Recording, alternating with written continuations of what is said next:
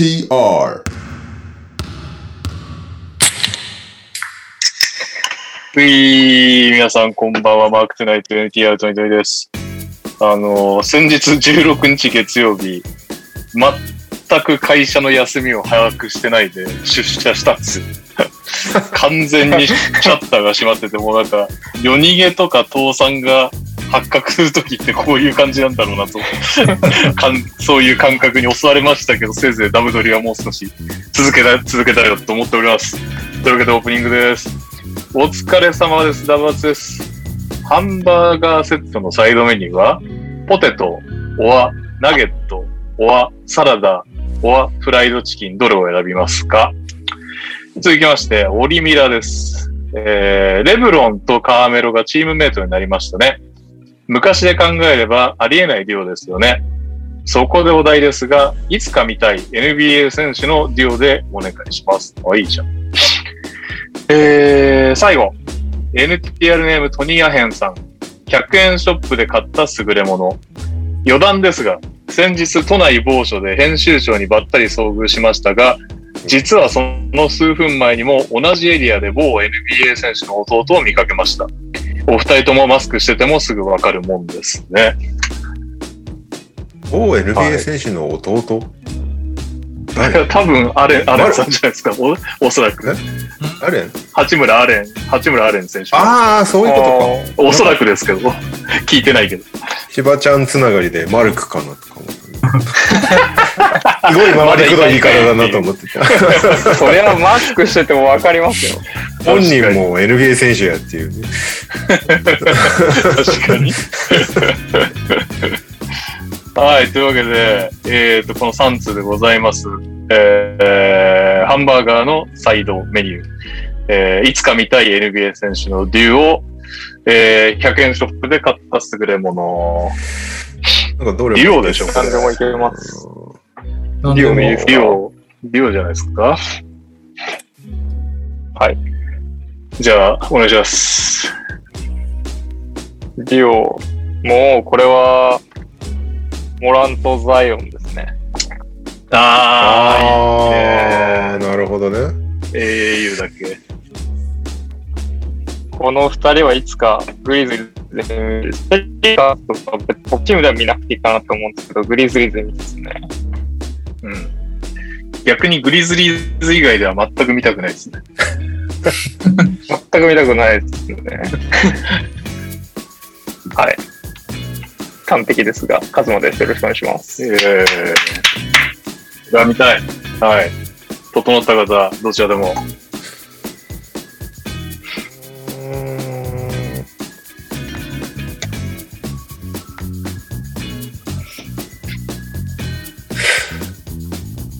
つかねえな、意外と。意外と。まだ出なさそうなんであれなんですけど、はい。ハンバーガーのサイドって、ポテトの相方はフライドチキンなんですか、どういうこと？なんか、えっとね、ポテト候補に上がってたのは、ポテトか、なポケポテト、オアナゲット、オアサラダ、オアフライドチキン。なんか選択肢が変だな感じいや、がする。僕もなんか気になりました。なんか、ハンバーガーをとにフライドチキン食うんだ。オニオンリングあでもまあわかるんですそうそうそうそう。オニオンリング俺もオニオンリングだよなって思ってたんだ。ああ、確かに。でもなんかあの、一時期、モス行ったらモスチキン頼んでた時代が僕にはありましたね。そう言われてみると。ああ、うーん。激太りセットですけど。まあそもそももうハンバーガー食べないけどね。もはや。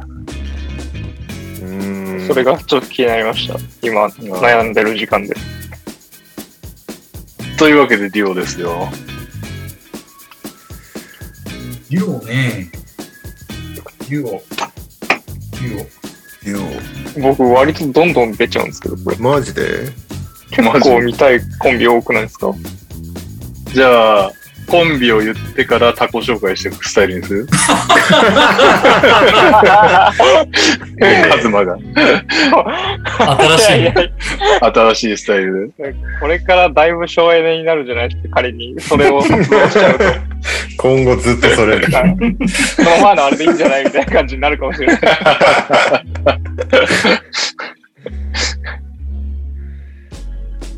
えー、あいいっすか？ー、はい。お願いします。ちょっとポジション被るんですけど、はい。クリポとロンド。喧嘩しなくなるのかな同じチームだったら。同じチームになったらどうなるんだろうっていうのを見てみたい。毎日喧嘩なんじゃないのむしろ。同じ。同じユニフォームで目、目つぶししてたら面白くない？ファールにもならないしさ、な。誰も止められないみたいな感じ。なるほど。すごい。ファールにならないは利点です。利点ではないか。はい、みゆきです。よろしくお願いします。えいやいやいやうー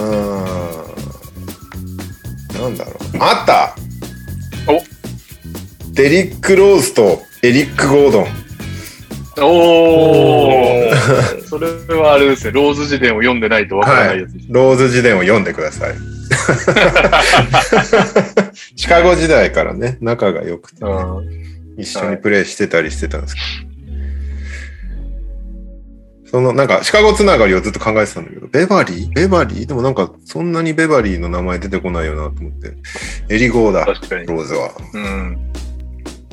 間違いない。はい。大西洋です。えいやいやいやもうそんなわけで、トニー・アヘンさんに新宿で声かけられて、うん。あのー、何年ぶりかな俺多分ね、リスナーバスケぶりなんですよ、トニー・アヘンさん。会ったことあんのね。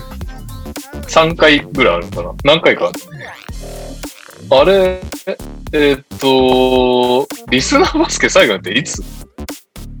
いや、もう3年ぐらい前じゃない？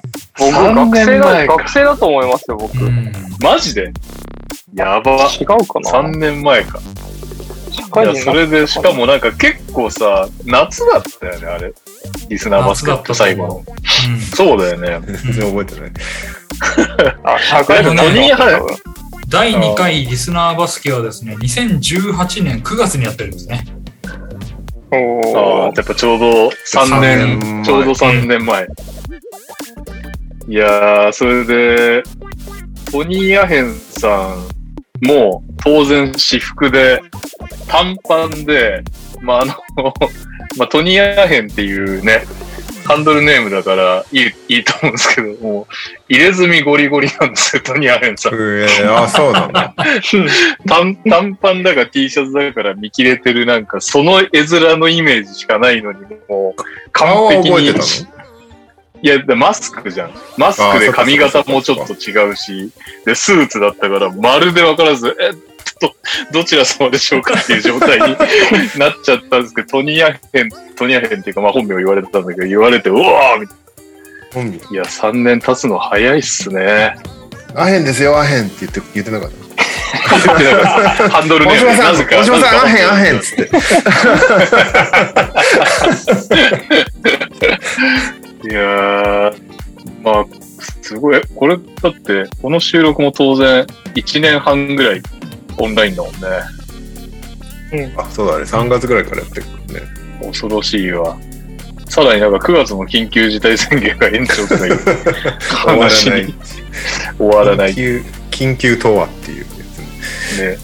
このね、ポッドキャストは直接関係ないですけど、我らが MQ さんもウィザーズと一緒に個展やるって言ってるけど、思いっきり緊急事態宣言に引っかかりましたよ。そうなんだよね。なかなか厳しいですね。リスナーバスケ動画生収録も厳しいところですが、まあまあね、次な雨はないということで、次な夜はないか？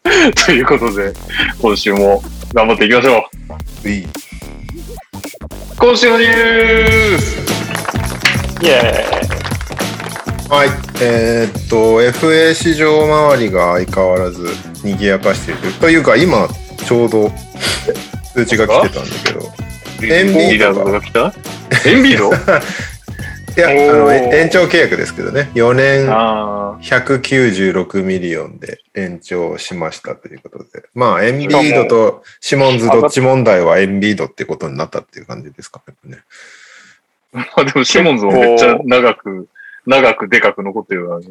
でも全然連絡取ってないらしいからね。契約のテーブルがすごいですよ。どんどん上がっていくパターンだ。43、えー47、50、54です。54!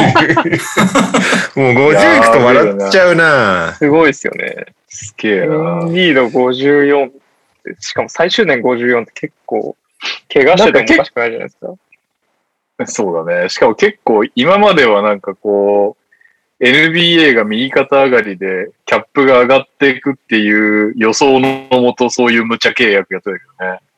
今なんかコロナもあって大丈夫なのかよみたいな状況でねこれ結ぶってなかなか勇気がいるよね。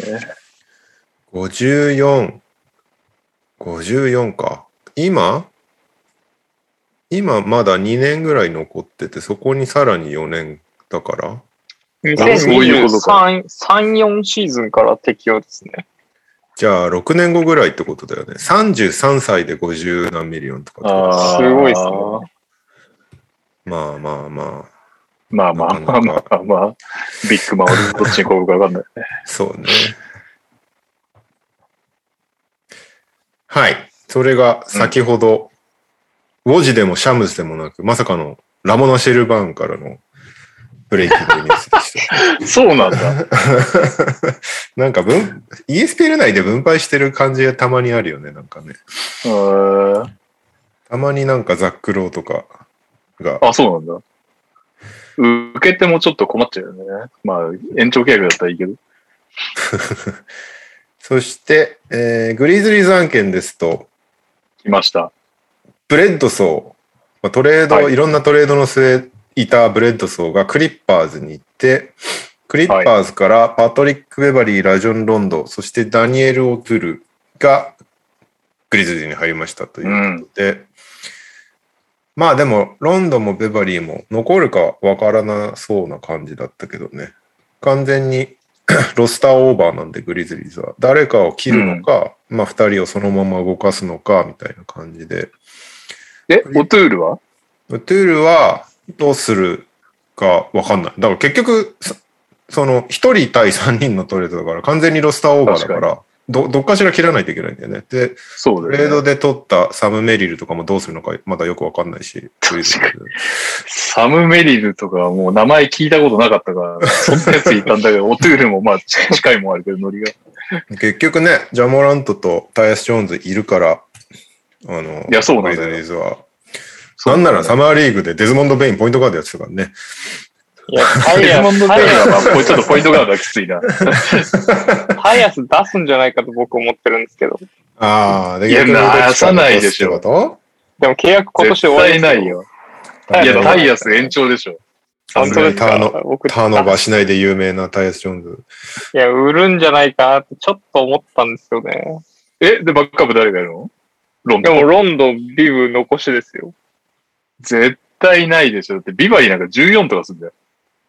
ああ、意外と高いですね、ビブ。高すぎるでしょ。ベンチのポイントガードに。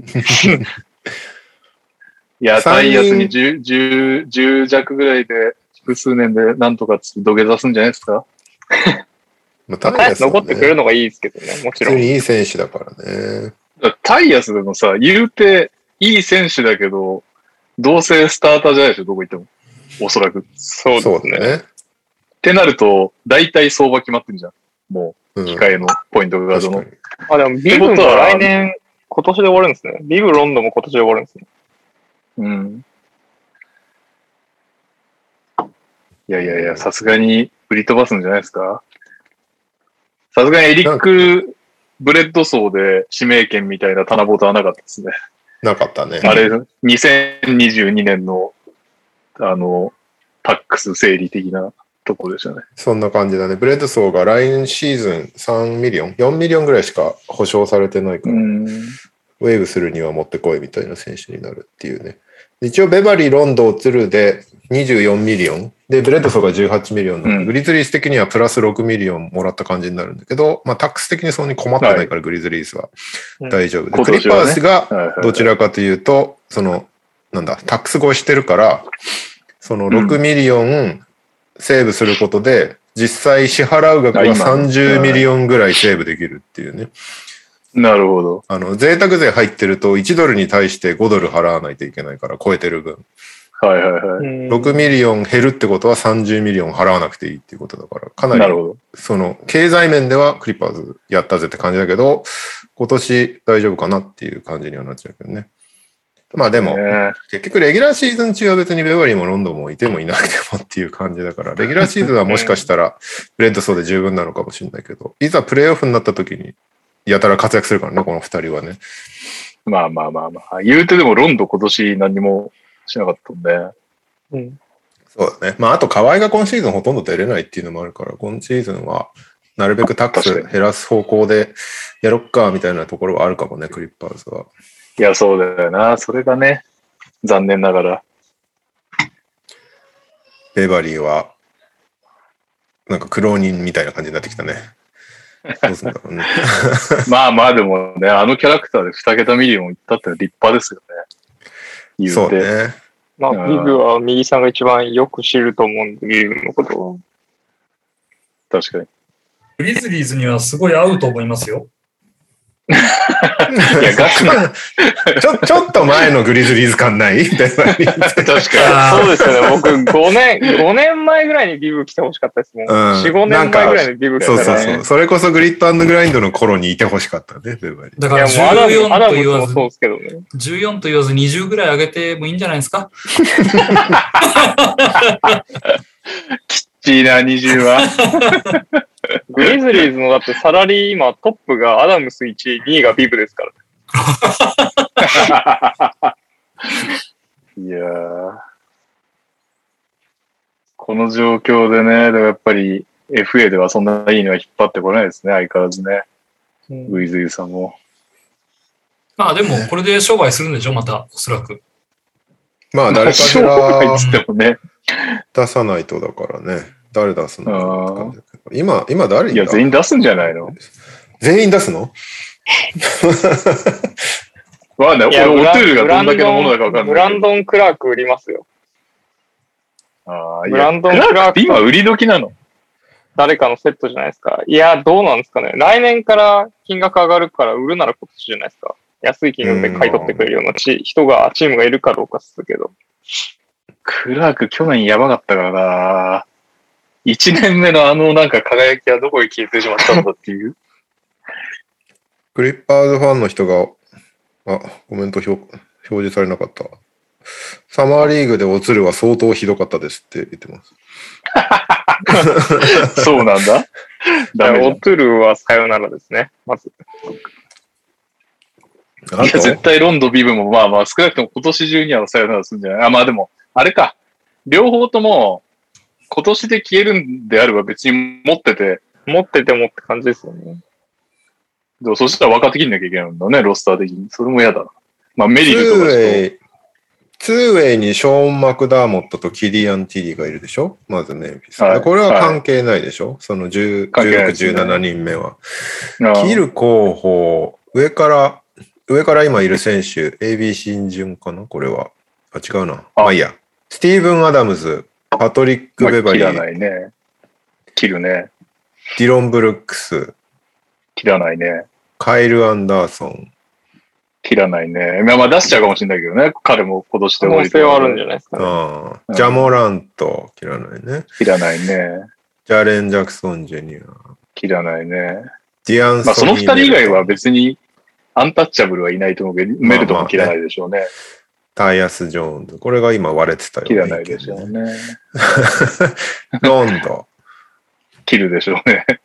で、ザイール・ウィリアム。これはルーキーだからないだろうな。ああ、切らないでしょうね。ブランドン・クラーク、怪しいですね。僕はあると思いますよ。コンチャー、ああ、まあ別に引き取り手がな、コンチャは。金内、金内で欲しい。願望が入ってきた。えー デズモンド・ベイン、切ら絶対切らない。ベイン。ベインとティルマンは絶対切らない。あの価格であの働えーき。と、サンティ・アルダマ。これもわざわざトレードして取りに行ったからね。切らないいトレードや、アルダマこいつだいぶ怪しいですけど。今んとこかなり怪しいです。誰も欲しがんない説あるけど。で、サム・メリル。よくわかんない。オトゥル・ティルマン。うん。あと、イブ・ポンズ。がエグジビット10契約。これは G リーグ行まあ、イイブ・ポンズも即契約って感じじゃないですね。うんたまにものすごいブロックをするだけですね、今どううん。達也さん。しな、うんちなみに、おつるは、サマーリーグで24分くらいでファール7回くらいするレベルですって書いてありますね。なるほど。なんいい選手なんだろうな。まあ、サマーリーグのねルールを熟知したキャラ。なるほどねそうですよね。なるほどね。頭いいですよ。かなり IQ 高い選手じゃない？ですか。IT 高い。なるほど。はい。ということで、グリズリーズまだまだ動き注目ですという感じです。まあ、細かい動きになりそうだけどね。そうですね。大物は釣れないでしょうね。わかんない。でも、その、大きい、大きいトレードにのコマとして入ってくる可能性はあるからね。ああ、確かにね、おこぼれ的なね。そうそうそうそう。大体そうだよな。なんか、ルーとロンド交換みたいな、ああいう怪しげないい案件でもないかな。どうしてもロンド欲しいみたいな、ちょっと狂ったチームが出てきて、はいはいはいはい。確かに。ルー・ウィリアムス出しちゃうみたいな、なんかそういう、そういうの欲しいな。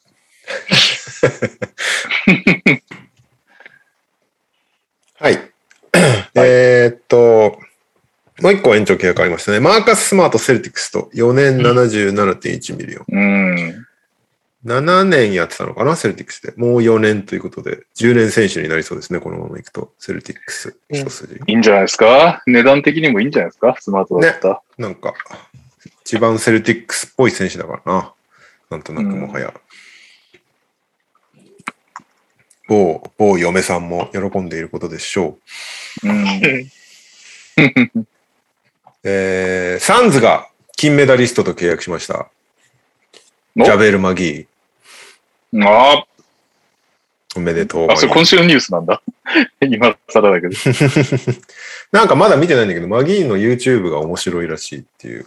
えー、ええなんか東京行ってた時の動画が結構いろいろと。なんか、ポポビッチがめっちゃディフェンスしてる動画がバズってー、た。ああ、ホテルでえー金メダルとサイドステップやらされてるやつですそうそうそうそう。やらさなんか自分で勝手にやり始めた。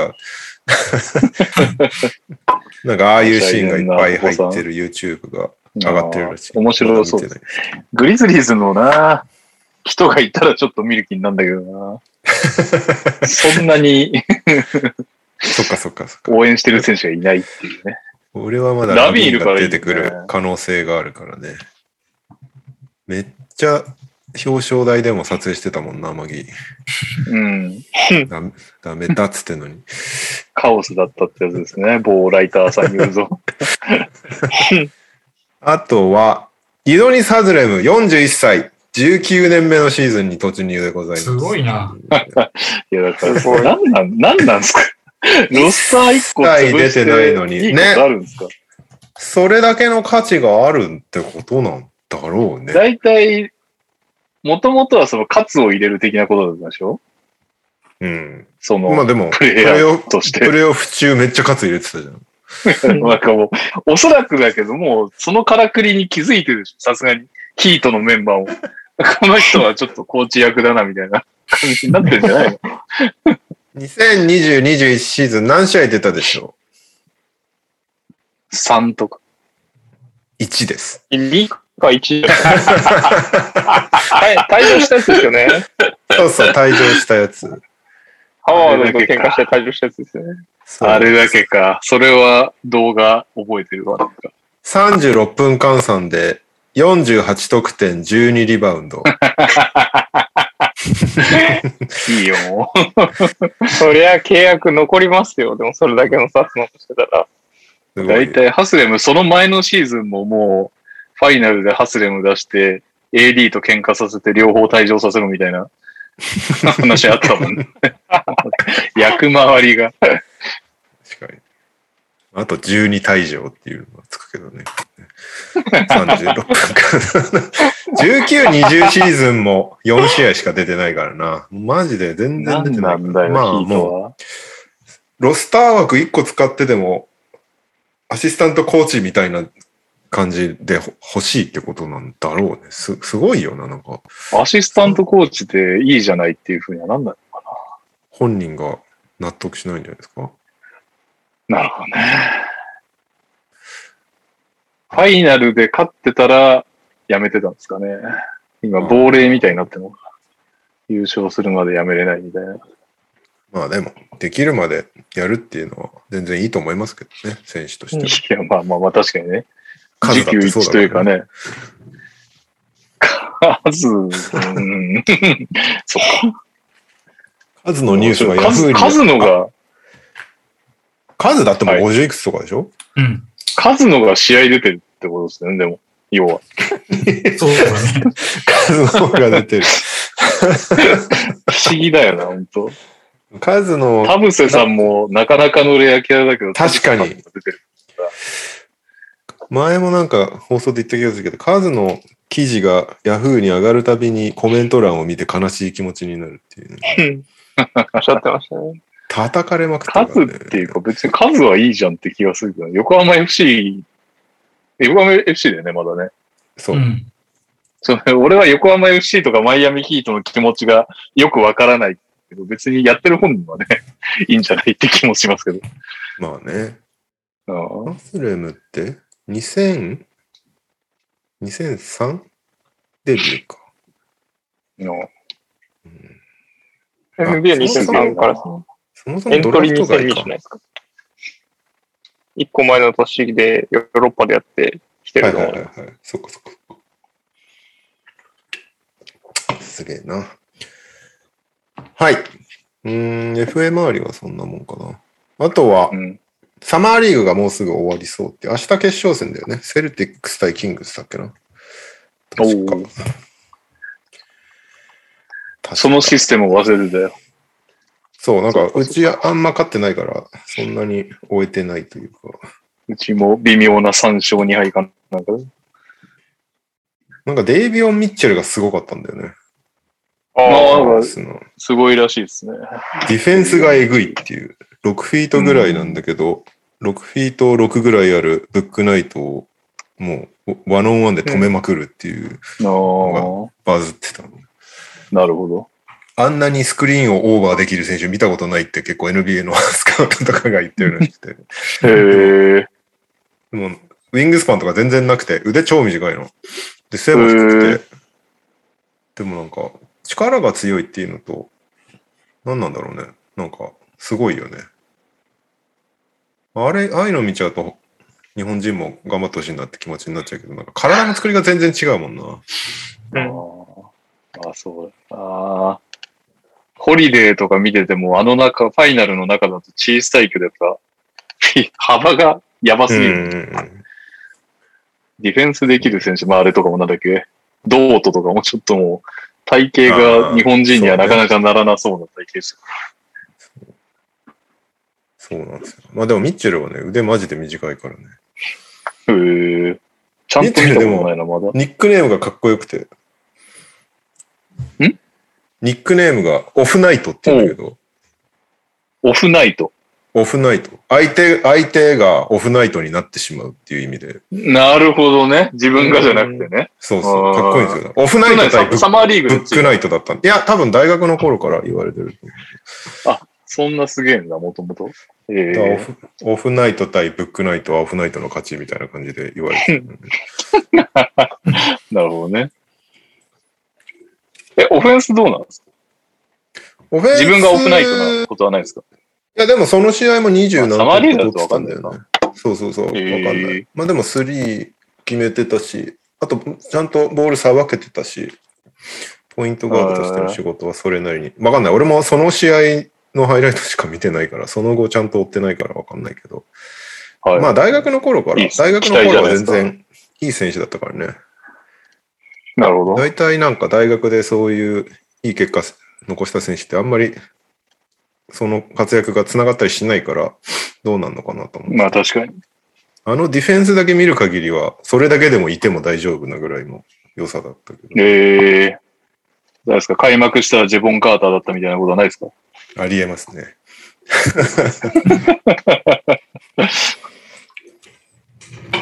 ジェボン・カーターでもほらオフェンスがやばかったじゃん。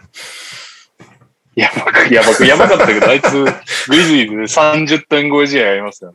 サンズは知らないけど。全くボールを手放す気配がないんだもんだって、ジャボンカーター。マンバメンタリティですよ。ジェボン・カーターとディロン・ブルックスでオフェンスしたらやばいことになるな。マンバメンタリティって言葉便利すぎなんだよね。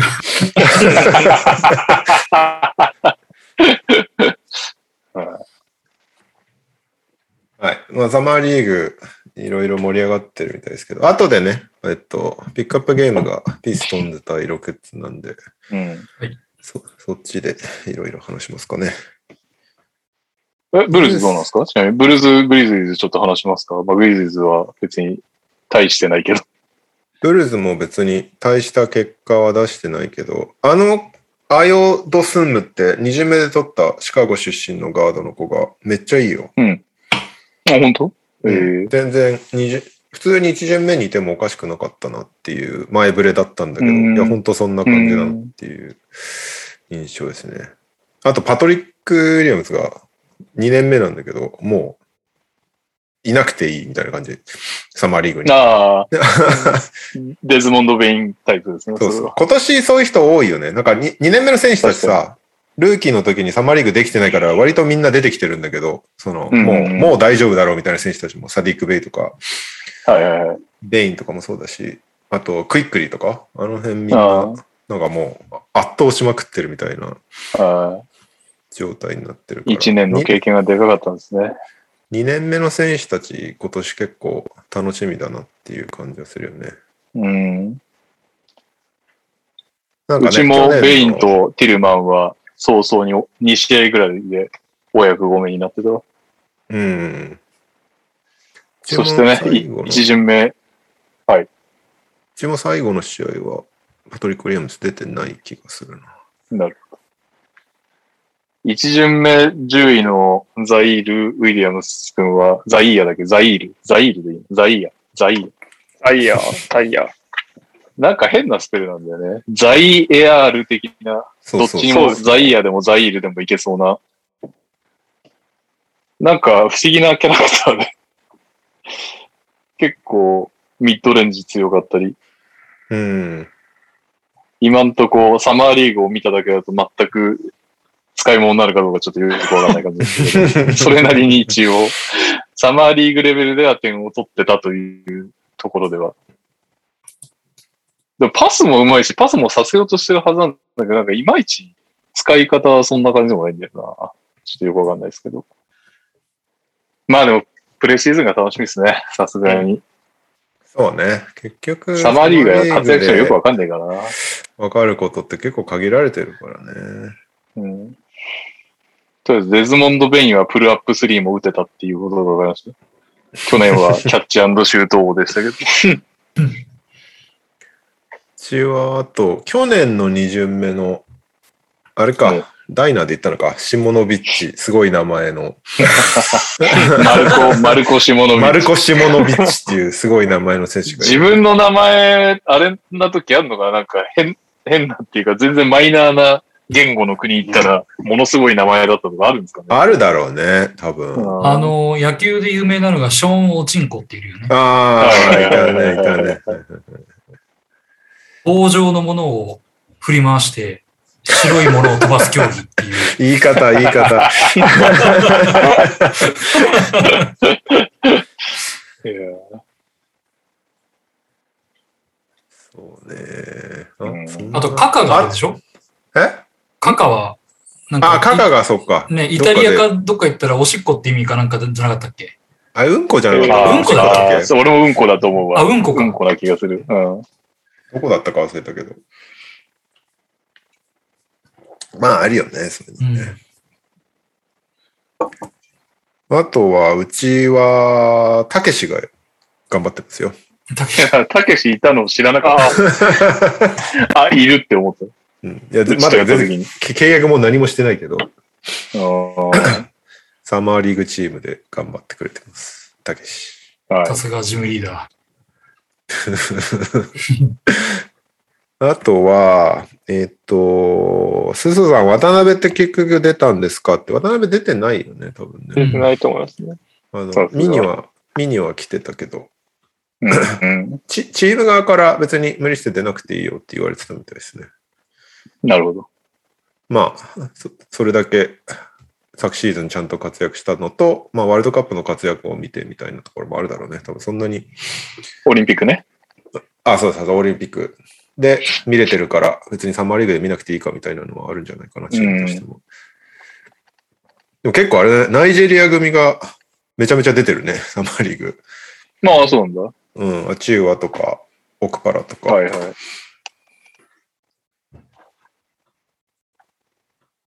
ですかね。そんな感じかな、ブルーズは。うん。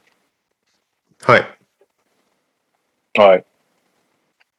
じゃあ、サマーリーグ以外の話題いきますか。サマーリーグ以外の話題はそんなないんですけど、結構、まあ、サマーリーグ自体もそうなんだけど、あの、アメリカ自体がワクチン必須化し始めてて、全体的に。何をやるにも。はいで、うんニューヨーク市が、あの、ビル・デ・ブラジオ市長が、そういう大きい施設とか、レストランとかは、あの、職員はもちろん入ってくる人もワクチン必須化してくださいみたいなことを言い始めてて、バークレー、少なくとも、マイソンスクエアガーデンは特にまだ何も出てなかったですけど、バークレーズセンターは職員プラス観客もワクチン接種が必須になるみたいな発表をしてた。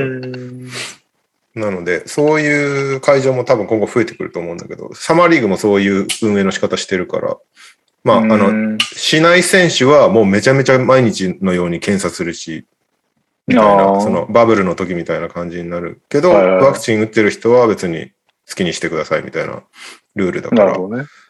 まあどちらかというと必須寄りな感じになってて、多分リーグ全体でどの会場もそういう感じになっていくと思うから、それがどうなるかみたいなのは、今シーズンの注目ポイントかもしれないね。うーん。アメリカは完全にそういう方向に動いてるから、日本ってどうすんだろうみたいなのも出てくるし、日本で、そういう風に強制にはなかなかできないんだろうね。よくわかんないけど。しなそうな空気が流れてますよね。したらしたですごいことになるだろうし、いろんな方面から。でもなんかアプリ作るみたいな、また出た。小池都知事が言ってたよね。すごいよね。アプリ下手なんだからやめた方がいいんじゃないの？け ?9 億円、9億円だっけ ?10 億円 ?9 億円？うん。2点、アプリ開発に2.5億。で、あと広告費に7.5億みたいな予算の振り分けだったと思うんだけど。広告7.5相当かかってますよね。いや、頭おかしいよね。何すんのっていうぐらい。アプリも2.5億もいらないでしょっていうね。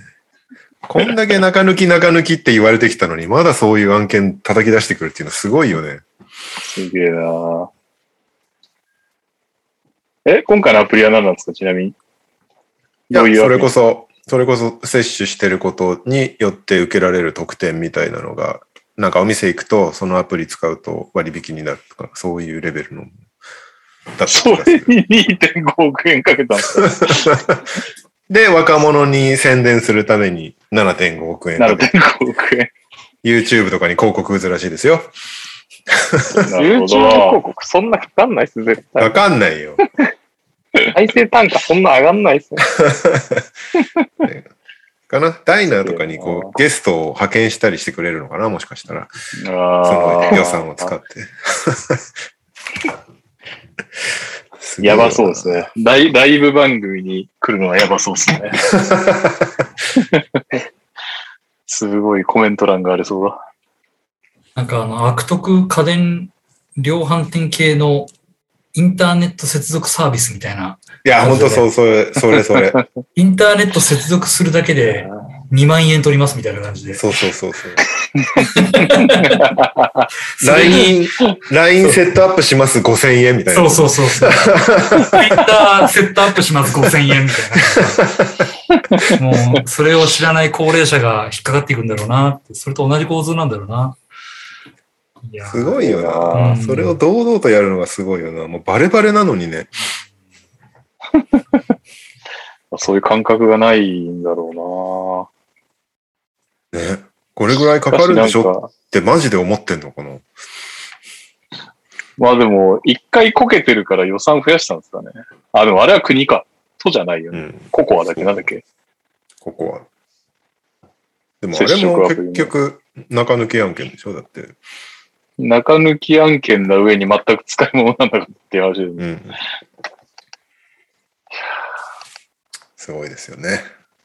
あでもなんか、構図としてはあれですよね、なんか、あの、よく聞くワクチン VS、あの、変異株、ファイトみたいな感じになってますよね、今。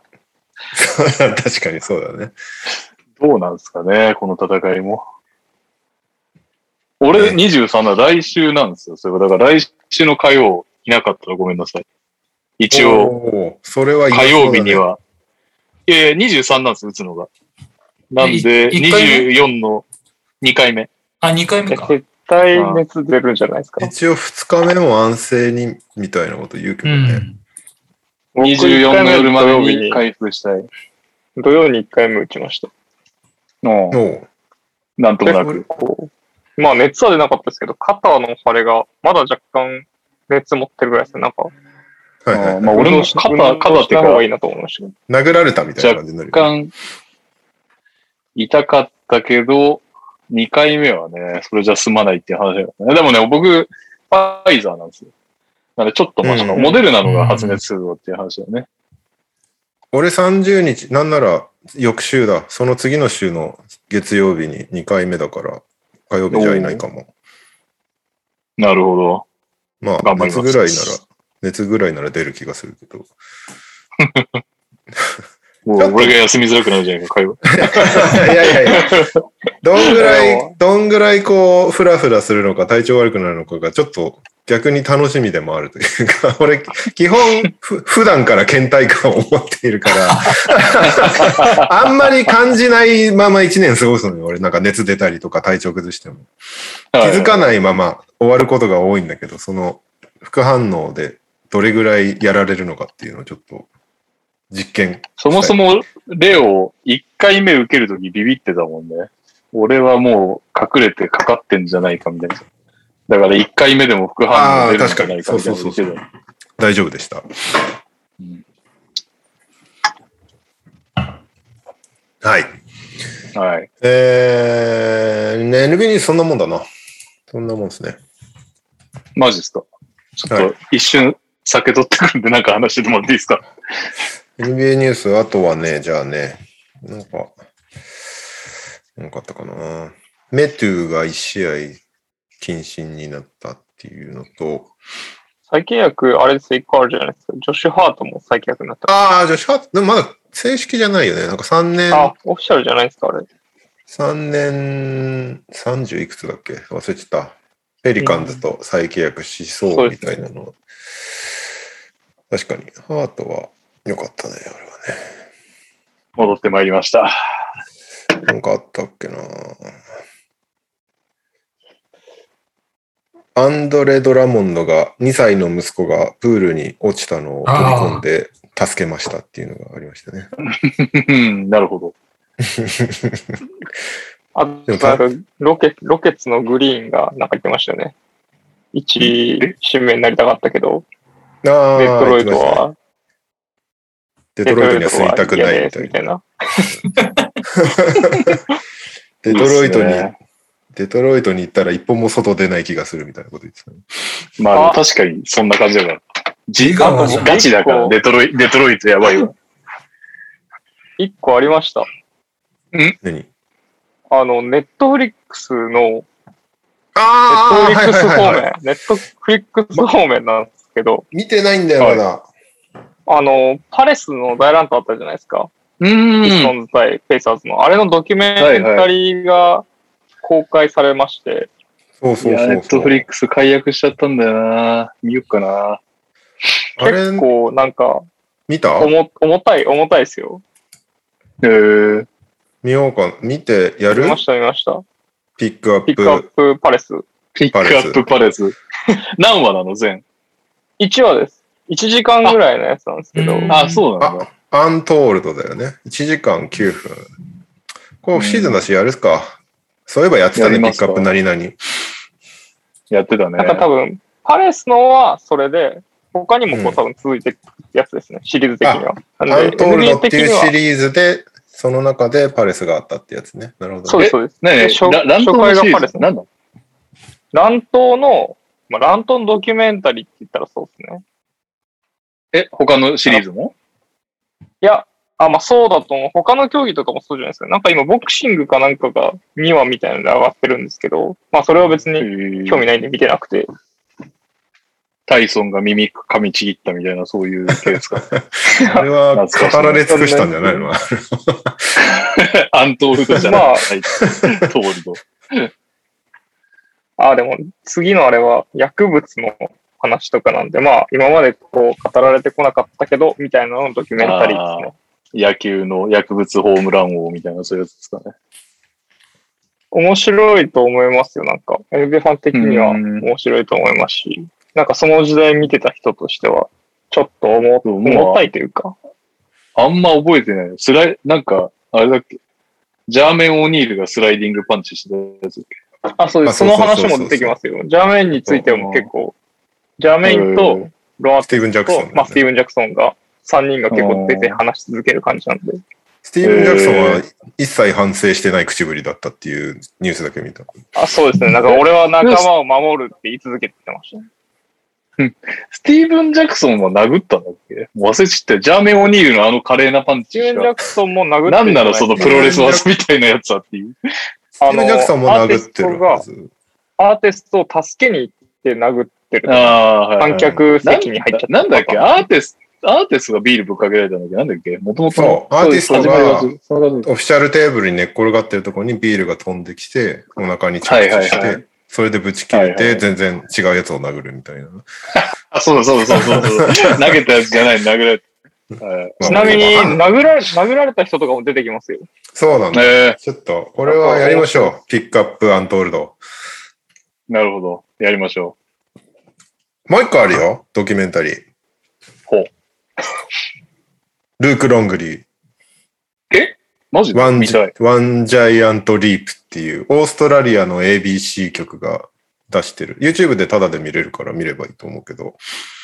川でへ泳いでて、怪我してシーズン間に合わないみたいな。そこまでまだ行ってないから。なんかまあ、お い、生い立ちからえーどうやって NBA に入って、まああと、ジョーダンとどうだったとか、みたいなのが。俺もまだ第1話しか見てないんだけど、第2話はなんかジョーダンとかもインタビュー喋ってたりとかして。ラストダンス出てこなかった。それはあれなんだ。ルーク・ロングリー。出てこなかった。確かに。予算、予算に収まらなくて。そうなんですね。オーストラリアにコロナ中だしロケ行けねえってなって、えーあの、取れなかったんだけど、なんか違う人に頼みゃいいじゃんと思ったけど、まあ、予算的にオンラインでいいじゃねえかっていそうう。そう、収まらなくて入れられなかったのを、まあ、ジョーダンもなんか後悔してるらしくて、その辺をうん認,、認めてるところが、そのドキュメンタリーに。うーん。大丈夫？途ップアント中ルとでピペンが、ピペンが文句言ってるとかそういうシーンがないですか？ピッペンが、ピッペンは褒めてたな、ロングリーのこと。へえ。そうなんだす。ごい、すごいなんかレゲエな感じになってた、ピッペン。そこは知ってる。ピックアップロングリーやる？まあでもちょっと一回アントールド先にしますか。そうね、アントあールそうするとあれか。俺はネットフリックス、まあいいや。入るか。一瞬。メールアドレスを作ればいいんじゃない？ん？よくない、よくないおすすめの仕方ですけよくないおすすめ。はい。じゃあ日本方面ですか？ど。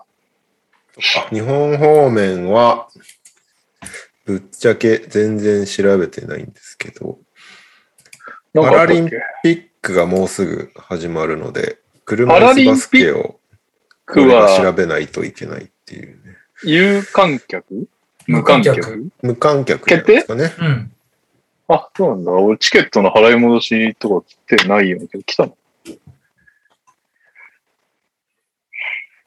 バスケットボールキングさん、東京20、はい2020、2020、2020パラリンピック、開幕直前、ピックアッププレイヤーズ。いいですね。こういうのを求めてた。うーん。あー名前が読めないやつだな。これは香西。香西。香西さんがあれですよね。レジェンドみたいな存在なんで。レジェンドどころか、え、まだバリバリエースじゃないの香西藤本じゃないそうそうそう。え、え、大エースなんだけど、もう、藤本さん、しかもレオって言うんだよね、藤本選手ね。はいはいはい。藤本選手、香西選手が主軸みたいな感じでしょ？うん。それしか知らないんだよ、俺。車椅子バスケ。俺、二人生で見た人入ったな。鳥海選手と、あと、もう一人が名前出てこないな。赤、赤なんとかっている？赤、赤じゃないか。なんだっけ？若い人。鳥鳥海も若いはずだけど。川原選手っていう古澤選手。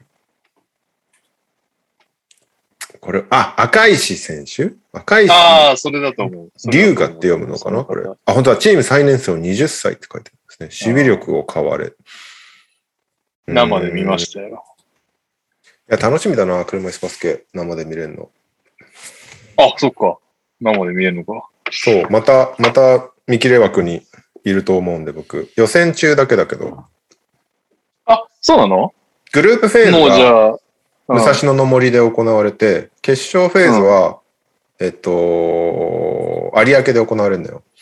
車椅子バスケ。会場が変わるんだけど、俺は武蔵野の担当なので、えー、グループフェーズ中だけいます。見切れ枠に。うん見切れ枠に。グループフェーズだとあの感動の見切れはないわけですね、じゃあ。そうそう。金メダルの中にみたいなの。アメリカ代表の奥にいるみたいな。アメリカ代表って強いの？車椅子バスケ。全然わかんないですね。その辺もなんなら日本代表の実力もよくわかってないですね、僕は。メダルの可能性とかあるのかな。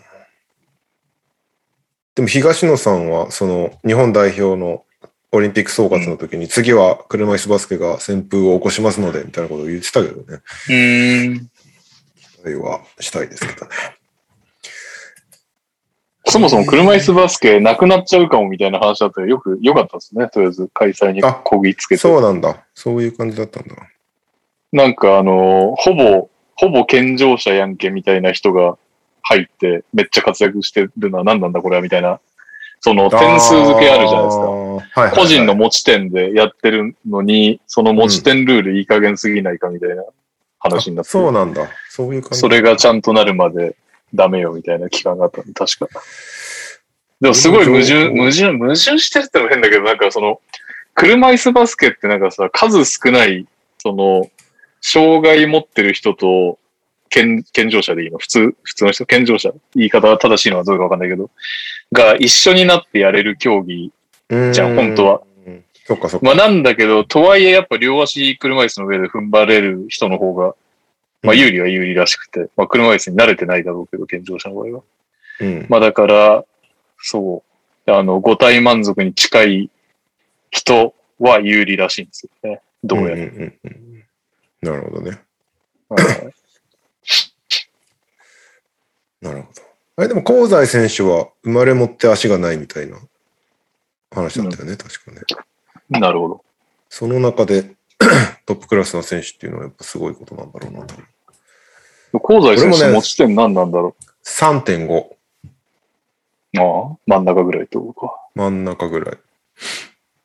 俺もこの辺の持ち点システムはうんリアルでしか知らないから俺、い や確かに。漫画の。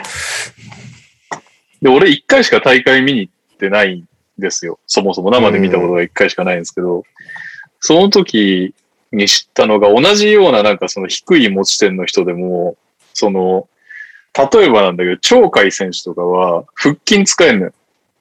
うん。だけど指がない。うーん。だから低い点みたいなうん。感じなんですよ。だけど、だからすごい、その車椅子さばきとかめちゃくちゃ華麗なの。もうなんかちょっとその、うんなんていうか、レーシングカーじゃないけどさ、こう、キュキュッとこう、回転できちゃうぐらいのを、腹筋使ってボディバランスでめちゃくちゃ体幹がしっかりしてるからと。そう、体幹がしっかりしてる。だけど、似たように低い持ち点の人でも、そのもう腹筋も使えないっていう人もいて、指は、例えば指はあるけど腹筋も使えないとかってなってくると、その、ボールはしっかりコントロールできるかもしれないけど、鳥海選手みたいな、その、レーシングカーみたいなさばき方はできないみたいなるほどねそういろいろあるんですよね。ポイントの振り分けがマジで難しいのか、じゃあ本当にそういうのは。そう、難しいし、それが結構肝になってくるから、ね。ちょっとこれからしっかり調べたいと思います。えー、っと、はい。インターハイは投稿が来てることを期待して割愛します。はい。あと来てた気は、がする。どれだけ信憑性が。えっと、コメントにも来てるけど、東海の河村くんが何か発表するらしいっていう、ただ何も情報なくて、これニュースやってくださいみたいなの、ツイッターでもあったけど、何も情報がないから、しかも、あさってっていうノーチャンス。そもう当日でいいよ、そんなのって思うんだけど、木曜日のなんか午後？2時だっけ？に YouTube で、東海大の YouTube で、河村選手に関する何かしらの発表が行われるらしいっていうね。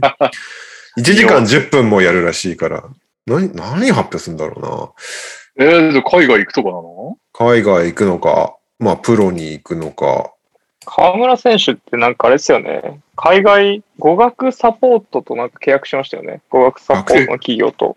楽天だよマジ？楽天楽天がマネージメントに入ってるからね。うん楽天なんですか？なんか、河村自身が引用リツイートで、なんか、んいつだか忘れちゃいましたけど、ツイートしてた気がしてて、あじゃあ楽天以外にもなんか、スポンサーついてるってことか。ついてたと思いますね。だマネージメントは楽天さんだけど、他の企業さんも、まあまあそうですね。よく考えたら、八村選手とかね、マネージメントはどこそこだけど、いろんなスポンサーがついてる。うん感じですよねなるほどね。ザムストもスポンサーですね。河村選手。どうすんだろう。プロ行きか。プロ行き。まあでも、この状況で海外って難しいもん。東海は今までずっと大学は4年間やらせるっていう方針なんだよね、基本的に。はいはいはい。だから、もしプロ化ならかなり異例な感じにはなるっていう感じになるけど、大学バスケえ、まだ2 2年生？年生だよね。2年生とかだよね。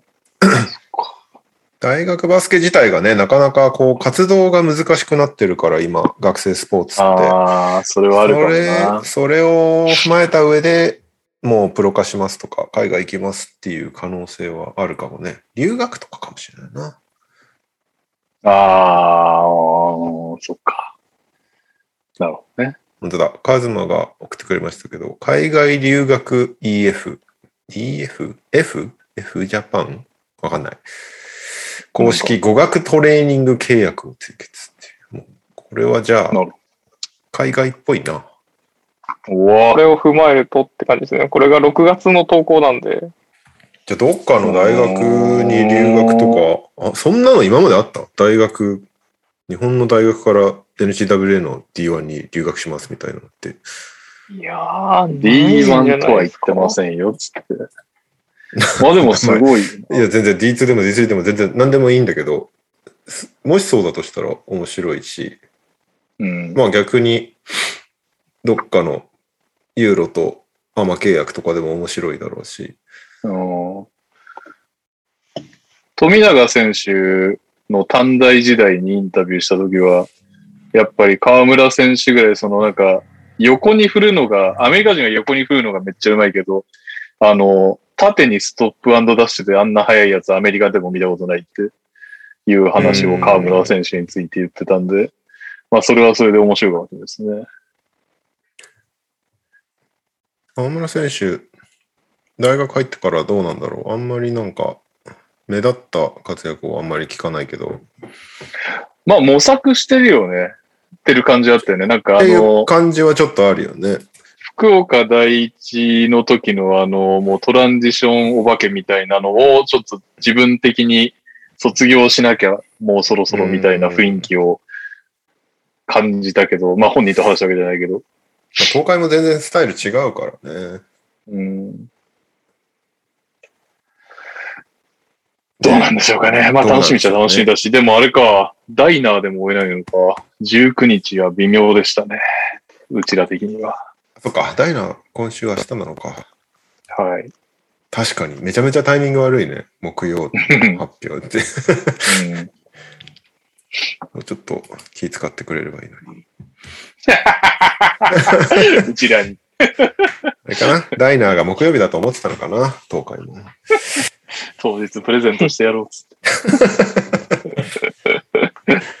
どうなんですかね？でもこの、ここまでの情報を整理すると海外っぽい感じするけどね。うーん、まあ海外もね、どこにも、どこ行くかにもよるけど。でもね、じゃないと語学留学のスポンサーなんか受けないよね。うん、そもそもうん海外志向がない、なければ。まあそれがうん別に在学中じゃなくても、プロになってからのためなのかもしれないけど。はい。日本語ニュース、日本語ニュースじゃねえや。日本方面は、なんかあった？あと。あ B リーグがめっちゃ採用してますよっていうね。ああ、それな。うん確かに25名だけ？25名を採用していますっていう。採用サイトまあは実際ね。エンジャパンでしたっていうね。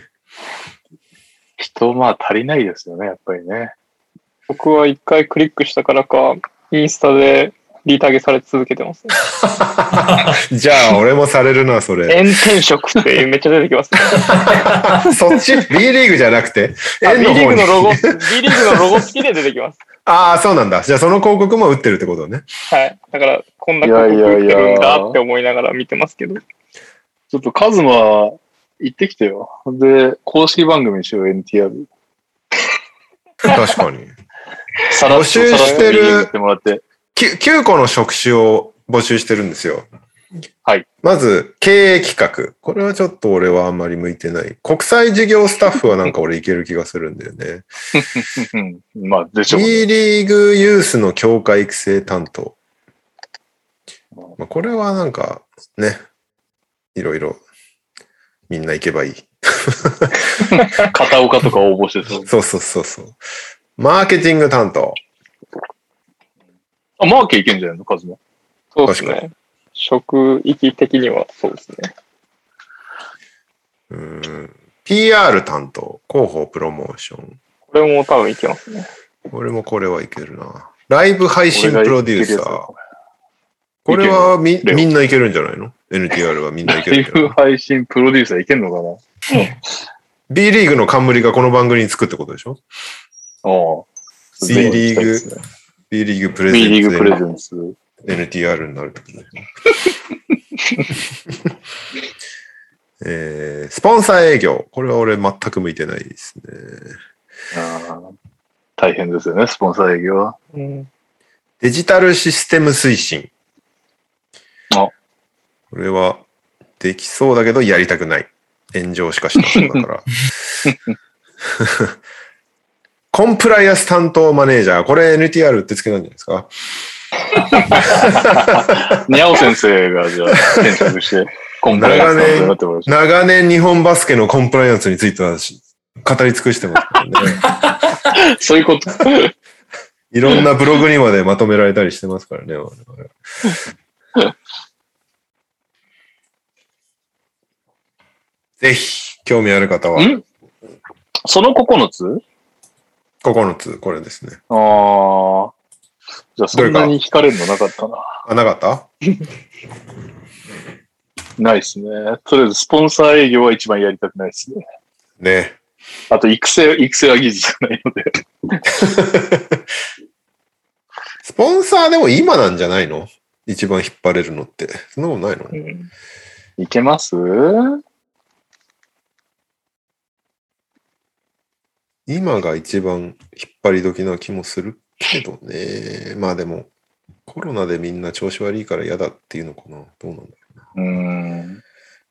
う。一応バスケはオリンピックの追い風を受けているスポーツの一つではある気がするんだけど。うんそうですよね。まあでも W か。まあね。女子はインパクト残ったよね。何せね、そういえば、無料で配信するっぽいからね、またね。しかも実況解説付きみたいな。ダブドリも、町田選手が出たボリューム8を Amazon で売り切れたらしい。ああね、売れてたね。そういうとこをね、しっかりね、ミヤモンとかがやってくれるっていう、全然俺何にもしてなかったけど、さすが、さすダブドがリ、、さすがダブドリなんちゃら。ダブドリ、デジタル編集部。デジタル編集部。抜け目ないですよ、デジタル。おかげでマブンガがいっぱい売れてる。確かに。はい。ということでね、バスケを仕事にしたいっていう方は、こうね、エンジャパンの採用サイトに登録して、う B リーん。グにターゲットされてください。はい。そんなとこかな。はい。じゃあ、投稿いきますか。はい。はい。えー、こんにちは、こんばんは、エリゴーです。それでは行きますか。今週の秋田、これまでの限界超えて目指す先、新スローガン、ウルトラ秋田。あ、出た。と というわけで、あの、秋田ノーザンハピネス公式によるとですね、ウルトラが意味するものは究極の最上級、かっこいい意味で度を超えている、これまでの限界を超える最強という意味を持たせ、秋田ノーザンハピネッツとして過去最強のチームを目指すためにウルトラ秋田に決定しました。このロゴ的にはなんかかかってんですか？ウルトラマンとかがかかってるそういうわけではない。じゃないの？かかってないの？フォントはかかってるように見えますけどね。ああ、カタカナだもんね。うん。かかってないんだとしたら逆にびっくりだけどね。なるほど、なるほど。ウルトラえーっと、セセブン的な？引き続きコートに立った全員がハードワークをし、一丸となって戦うチームバスケットを遂行し、日本一激しいディフェンスであるウルトラディフェンス、そしてさらに精度を磨き進化するウルトラオフェンスでチャンピオンシップ出場日本一を目指します。なるほど。なんか、ね、ウルトラディフェンス、ウルトラしてきちゃうな。あんまりウルトラウルトラ言われると。ウルトラ秋田。秋田の名前を全国。このスローガンを胸に秋田一丸となって戦いきましょう。もうクレイジーピンクも終わるんですかねウルトラピンクになるんですかね彼らは。どうなんですそういうこと？かわかんないです。ウルトラ秋田ってすっげえ秋田って感じがしちゃうんだよね。五感として。あ、なるほどね。飽きうんすごく飽きたな感じですね。なるほどね。飽きちゃう方ね。その、あーなるほど。もう、ウルトラ飽きることって結構難しいからな。深く考えることでもない気がしてくる。まあで、飽きたね。ちょっともうさらにキャラも良くなってますからね。えーっと、この間もやったと思うけど、去年の B リーグのスティールの1位、3位、4位をかき集めたということで、期待しましょう。キャラはいい。ウルトラオフェンスはよくわかんないけど、ウルトラディフェンスはある気がする。おいさんも帰ってきたし。あ、そうだ、忘れた。オイサーですよ。ボリューム2を打った途端に移籍したオイサーさんが帰ってきましたね。これはダブドリ的に回収したことになるのかな大丈夫だった戻ってきたので。呪呪われてはいなかった。確かに、あの、なんだっけ。あのー大正園さんでね、焼肉屋にポスターを貼ってきたんですけど、ボリューム中、ボリューム2発売当時。この間、あの、長谷信のインタビューの時に大正園さん言ったら、ちょっとやっぱり、いろいろあったんで、つって、ポスターを外されてたって またちょっと戻ってきたんで、また貼っていただけると嬉しいですね。はい。続きまして、オリミラです。オリンピック終わりましたね。そして先日、インターハイも男女ともに終わりました。あ、来た来た。結果ですが、男子は中部第一が帝京長岡を破り初優勝。え？中部第一って初なんだ初優勝なんだ。ん。めちゃくちゃ名門なイメージだけどな。えー、女子は桜花学園が大阪、なんていうんですか、これ、訓英ですか？違う読み方だったらごめんなさい。女子を破り、3年連続25回目の優勝となりました。うん戦評は割愛させさせていただきますが、決勝こそ両校大差がつきましたが、準決勝まで非常に熱い試合展開が繰り広げられました。インハイ TV で見逃し配信が見れますので、ぜひ見てください。そんなのあんの？インハイ TV インハイだって TV。野球みたいです。インハイ TV。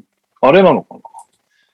本当だ。全国国体連公式インターハイ応援サイトだって。ってことはバスケ以外も見れるってこ見れる。ハンドボール、卓球、ホッケー、水泳。とそういう時代になったんだな。てか、競技。何でも見れるね。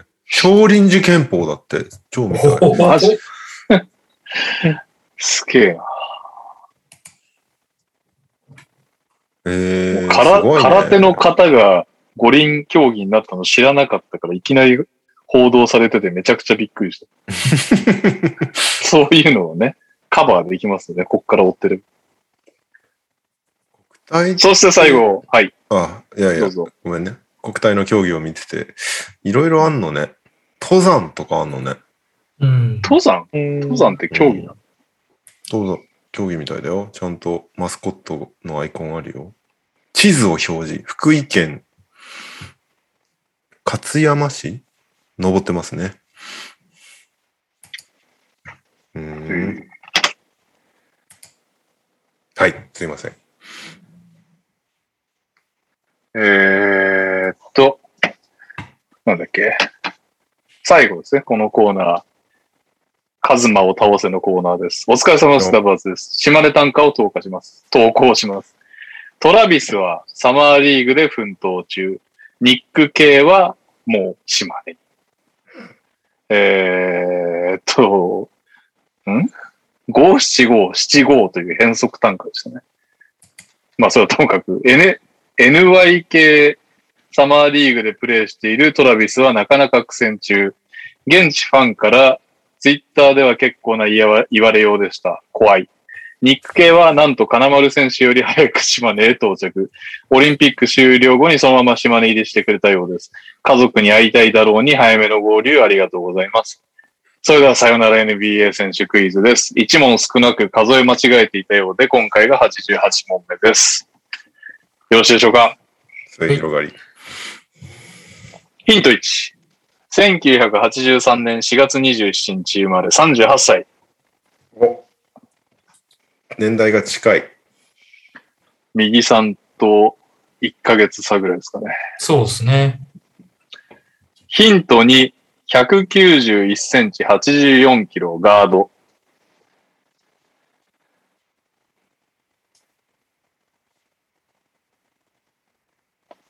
ヒント3。ドラフトは上位で5位指名、かっこ指名年は伏せる。オールスター経験あり。なるほど。5位指名でオールスター経験あり。はい、カズマくん。僕手挙げてないんですけど。い そうだね。俺あげたんだと思ってた。や、これ、ほ配信聞いてる人だったら僕がもう手挙げてる。でも、あの、彼かなっていう人は一人いるんで、もうちょっと待ってください。いやいや、言っちゃう言っちゃう。まだね、あの、経歴とか来ないから、ここで言っときましょいやー。え、いいですか？う。はい、お願いします。右さんと、だからもう30代中盤ですもんね。38歳中華後半かな？ハリス、お？何ハリス？デビン・ハリス。正解。うわじゃあ、やすば。げえ。何それ？やば。無茶ぶりで答えられた。やったすごいな。すげえわ。何なの、このコーナー。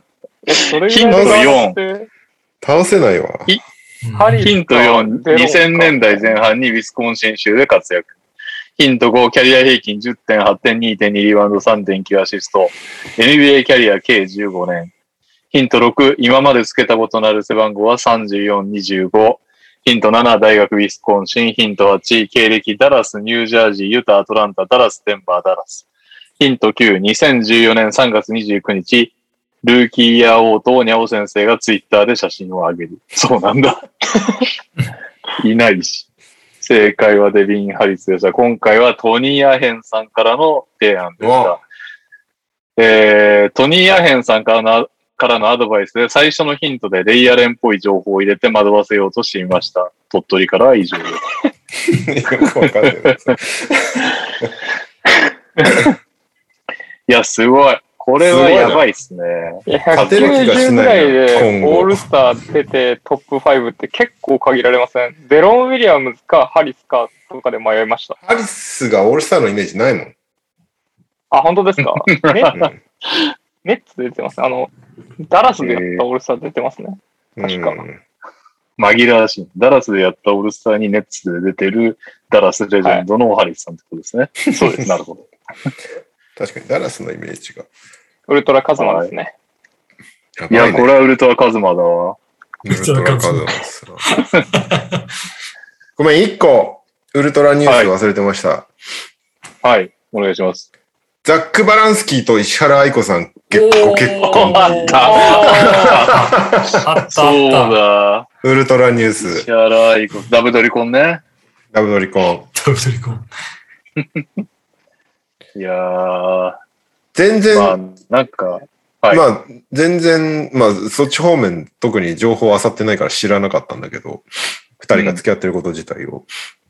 面白なかっ付き合ってることは知られてたのかな？た。どうなんですかね。どうなんだろうね。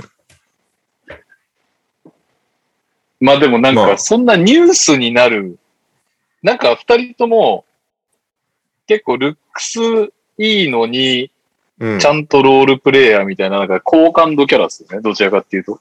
スターというよりは、好感度高い系の選手ですよね。なるほどね。ザック・バランスキーさん、ジャスト・マリード。これからも夫婦をどうぞよろしくお願いします。ハッシュタグ自由契約者リストから外れましたっていう。うん。She said yes っていう写真をアップして、石原愛子さんどうもこんにちは。先日宇宙一の親友と結婚しました。私の大切な人たちも私以上に大切にしてくれる彼の大きな優しい心が大好きですと。お嫁さんにしてくれてありがとう。これからも夫婦ともによろしくお願いします。8月10日に結婚したそうで、ハッシュタグ、鳩の日じゃない、野党の日じゃない、ハートの日だって書いてあります。あ鳩の日なんですね、8月。何も、8月10日、そう右さんの日だったっていうことですね。そういうことですね。う んちなみに、そうね後の日じゃないって言ってるんで、僕は祝福しようと思います。ちハなみートのに、日なんだ。はい。石原さんのその結婚報告の二人の写真は、えーっと、ディズニーランドですね、これね。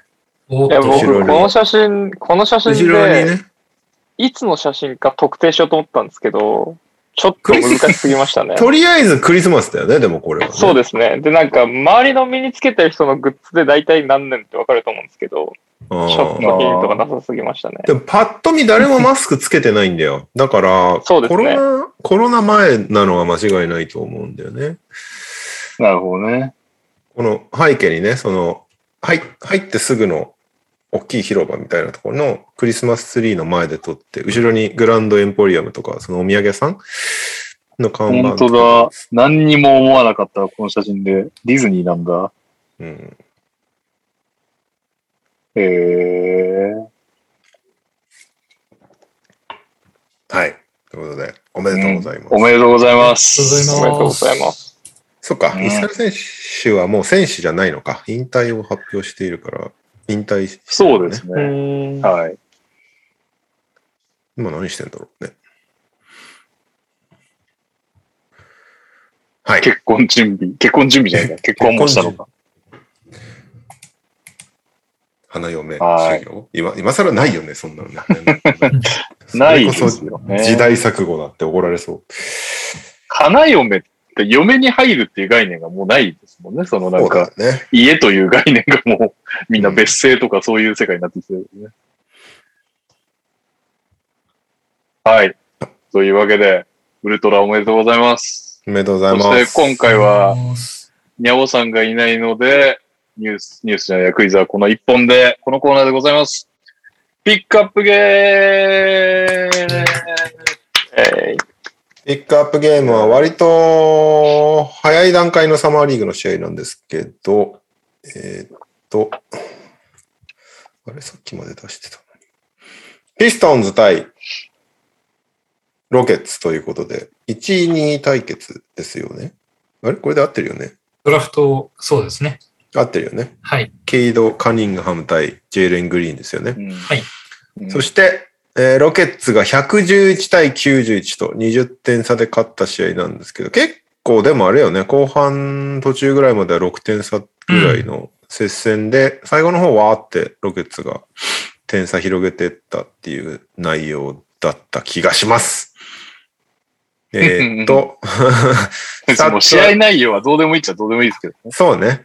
ロケッツが、えー、ジェイレン・グリーンが17得点、5リバウンド、3アシスト、えージョシュ・クリストファーが22得点、7アシスト、そして、アルペレン・シェン軍、22得点、8リバウンド、4ブロック。うん。あと、アンソニー・ラム17得点、8リバウンド。あと、目立ってたのは、KJ グリーンか。K- KJ グリーンじゃない。KJ マーティンが11得点、6リバウンド、4アシスト、3スチール、2ブロック。いろいろやってます。クリストファーで、あ、クリストファー、クリストファーいた？もうクリストファー言った。言った22得点。失礼しました。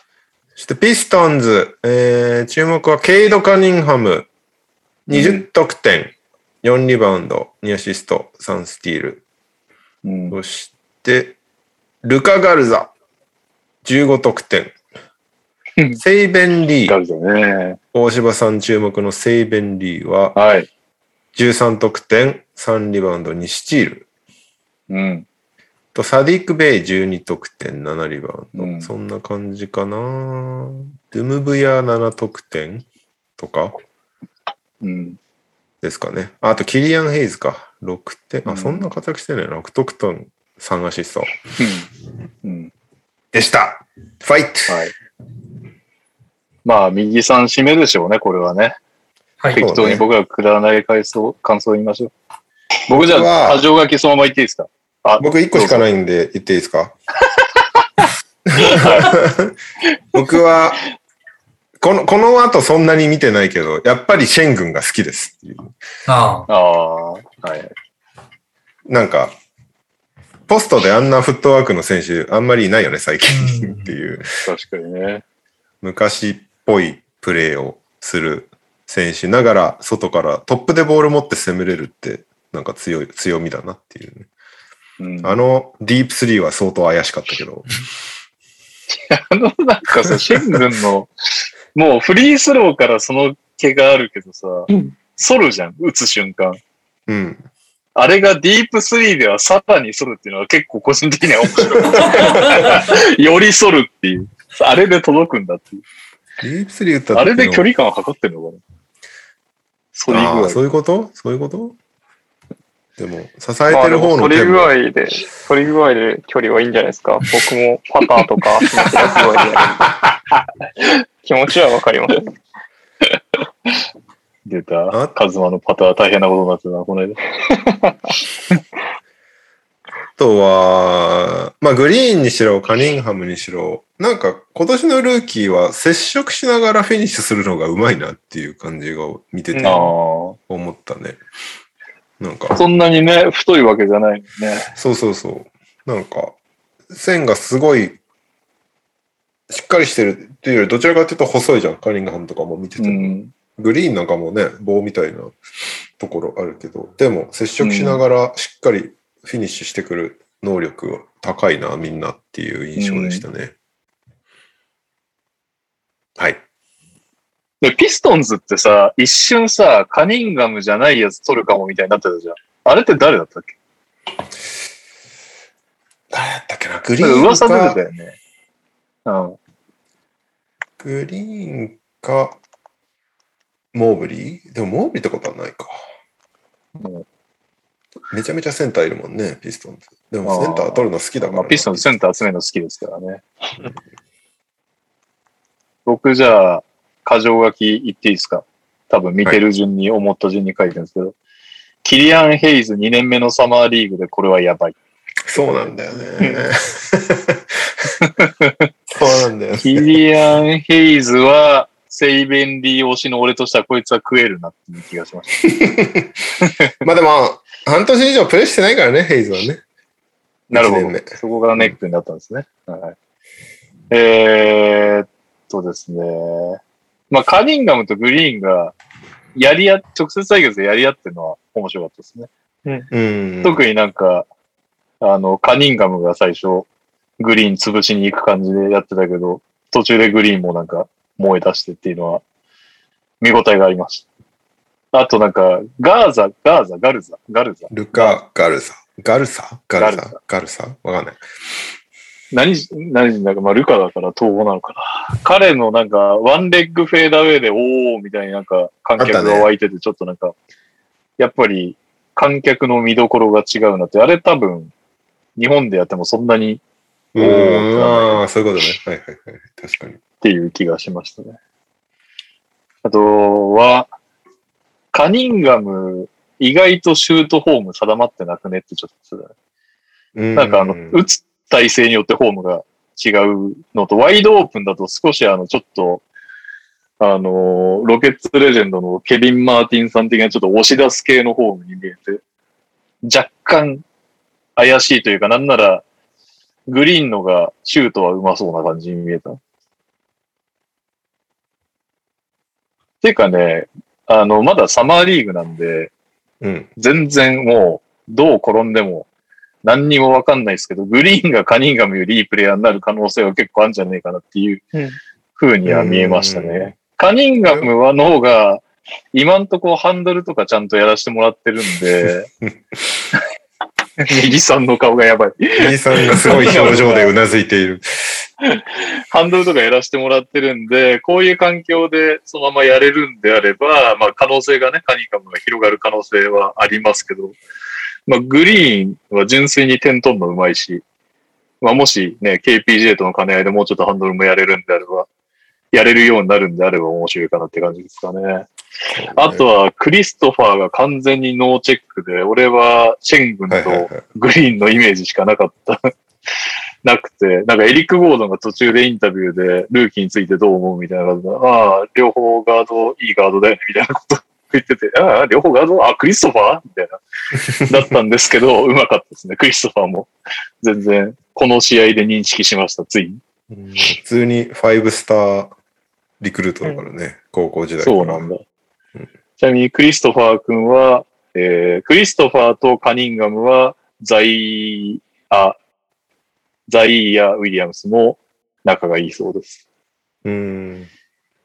えーと、あと、ガーザも戦軍もうまいかったですね。数年もすればなんかこういう、やってほしいことやってくれる系の現代ビッグマンってやっぱどんどん増えていくんだろうなっていう感じがなんかもうこの二人から見えたけど、まあただ NBA のトップレベルをスイッチで守れる、守れればっていう、その、ただしがきがやっぱどうしてもついちゃうよねっていう感想でございますね。私は以上です。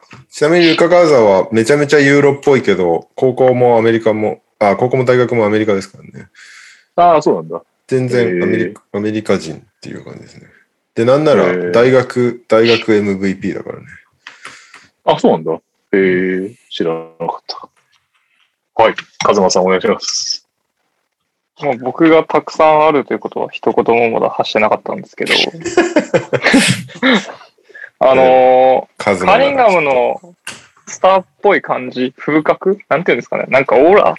みたいなところは、まあ、すごいなと思う、思いましたね。なんか落ち着きもそうですし、なんかプレーのセンスもそうですし、見ててかっこいいなっていうのは純粋に思いましたけど、僕もグリーンの方が伸びしろがあるというか、なんか今後が楽しみなのはグリーンかなとは思いました。で、なんか、あの、KPJ がいるんで、僕はグリーン割と点をがっつり取りに行かせるキャラにした方が面白いかなと思いました。なんで、ここはまあなんかさ点取りに行くキャラはさ、いつでもなれそうじゃん。だから素質ありそスコアラーの素質まあそうでですね。もうう今、んそのでこっからだいぶスコアラーそう感そうそうそうあると思うんでそう。でもフランチャイズプレイヤーになってくんだったらやっぱ今の時代もうちょっとハンドルもしないとダメなのかなっていうだけの話で、もうスコアラーになりそうな匂いがプンプンしてるよね。あれなんガか、ンガン点取らせて若い頃のウェイドによく比較されてるのがジェレン・グリーンだっけ？あ、そうなんだ。ウへェイドより早いじゃん。違うっけ？あ、まあまあ、もちろんウェイドそういうウェイドよりあでも外が多分ある。そういう差はいくらでもあると思うんだけど。俺あれだな、もっと、もう若い頃のレイアレンみたいに見えた。うーん、うーん。スラッシャーの頃のってことね。うん。シュートもあって。ステップも綺麗だし。まあ、ロケッツは多分、これがこのままこう、レギュラーシーズンにも来るメンバーが何人もいると思うんで、確かに。ロケット。面白いだろうなと。まあ、ピストンズもそうだったと思うんですけど、確かに。この2チーム両方とも、初戦サマーリーグと言ってられないようなメンツだもんね。割と主力にね。それで言うとロケッツの方がこう、なんか圧倒的に見て面白いチームな気はしました？おい、セーブエンリーなめんなよ。そんなに押してるんですか？いや、一応、2年目で一番飛躍する選手に、去年の YouTube で押しちゃったから、押さないといけない、セーブエンリー。そうなんですね。で話、早く話したくて、貧乏ゆすりが始まった、ミキさんいきますか？そうそう。お願いします。もう明るい未来しか見えなかったですね。嬉しそうだな。今、この表情を見せたいわ。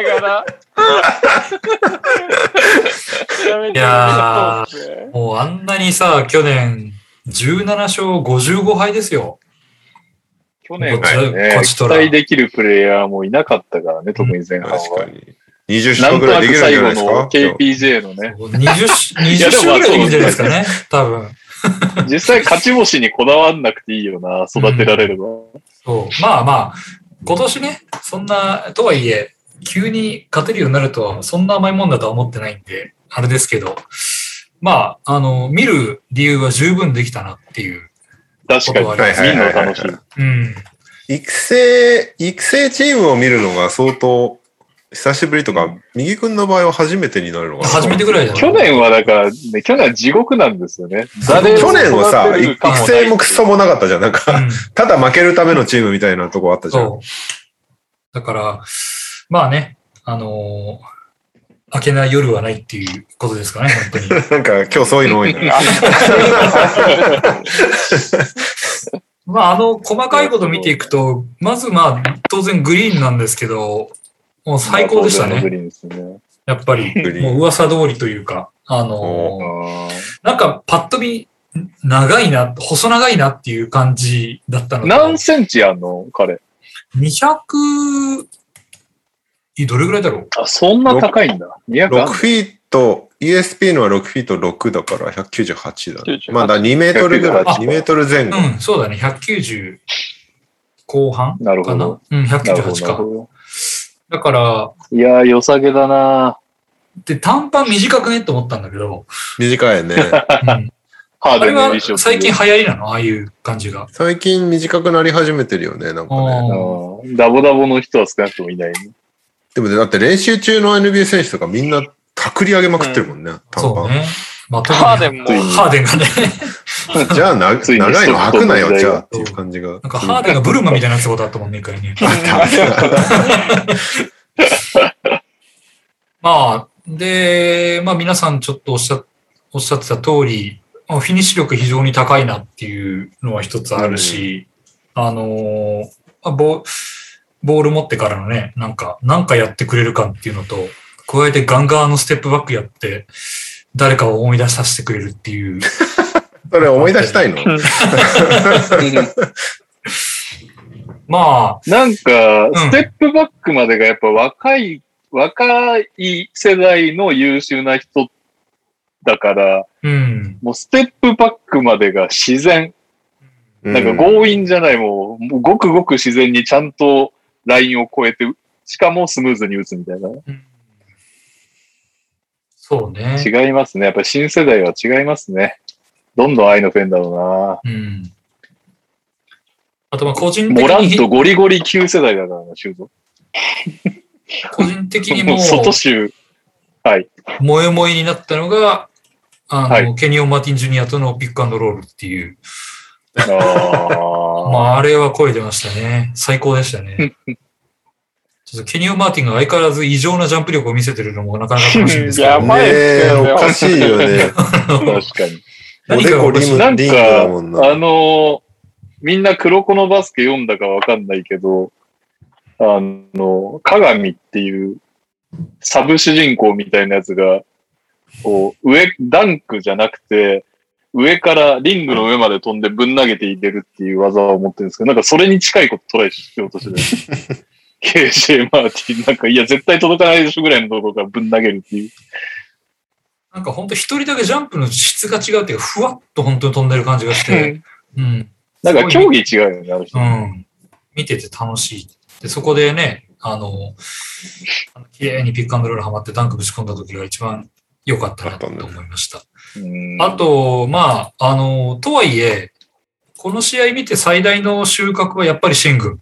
やったうんおー、クリストファーじゃないんだ。あの。そう、クリスはも良かったんだけど、まあちょっと先にシェン軍行くと、シェン軍すげえよか、いいじゃんっていうのがうんあって、まあレオも言った通り、あの、なかなかあんなポストですよってゴリゴリ押し込んでいくタイプのセンター、最近いないよなっていうところの懐かしさと、あとそこからいろんなパターンがあるし、何よりあの、まあこの後の試合とかもそうなんだけど、すごい結構賢いんだよね。そうそうそうそう。ポジショニングとか普通にいいんだよね。そう、頭いいなっていうのと、応用力あるなっていうのがあって、で、テイクチャージとかも結構取れるし、キャッチがうまい。キャッチうまい。急な、急なクソパスとかも取れるタイプ。そうそうそう。うんで、リムプロテクト能力も結構高いから、オフェンス、ディフェンスバランスよくできそうだなっていう。まあ、ちょっとね、確かに外のシュート怪しいんだけど、あの、スリーポイントとか。まあ、でも、うん、まあまあ、でも許容範囲でしょっていうところで、なんまだかせまだね。うん。あのーオラジュワン道場にぶち込んだら、さらに伸びそうだなっていう感じぶちが込みたい。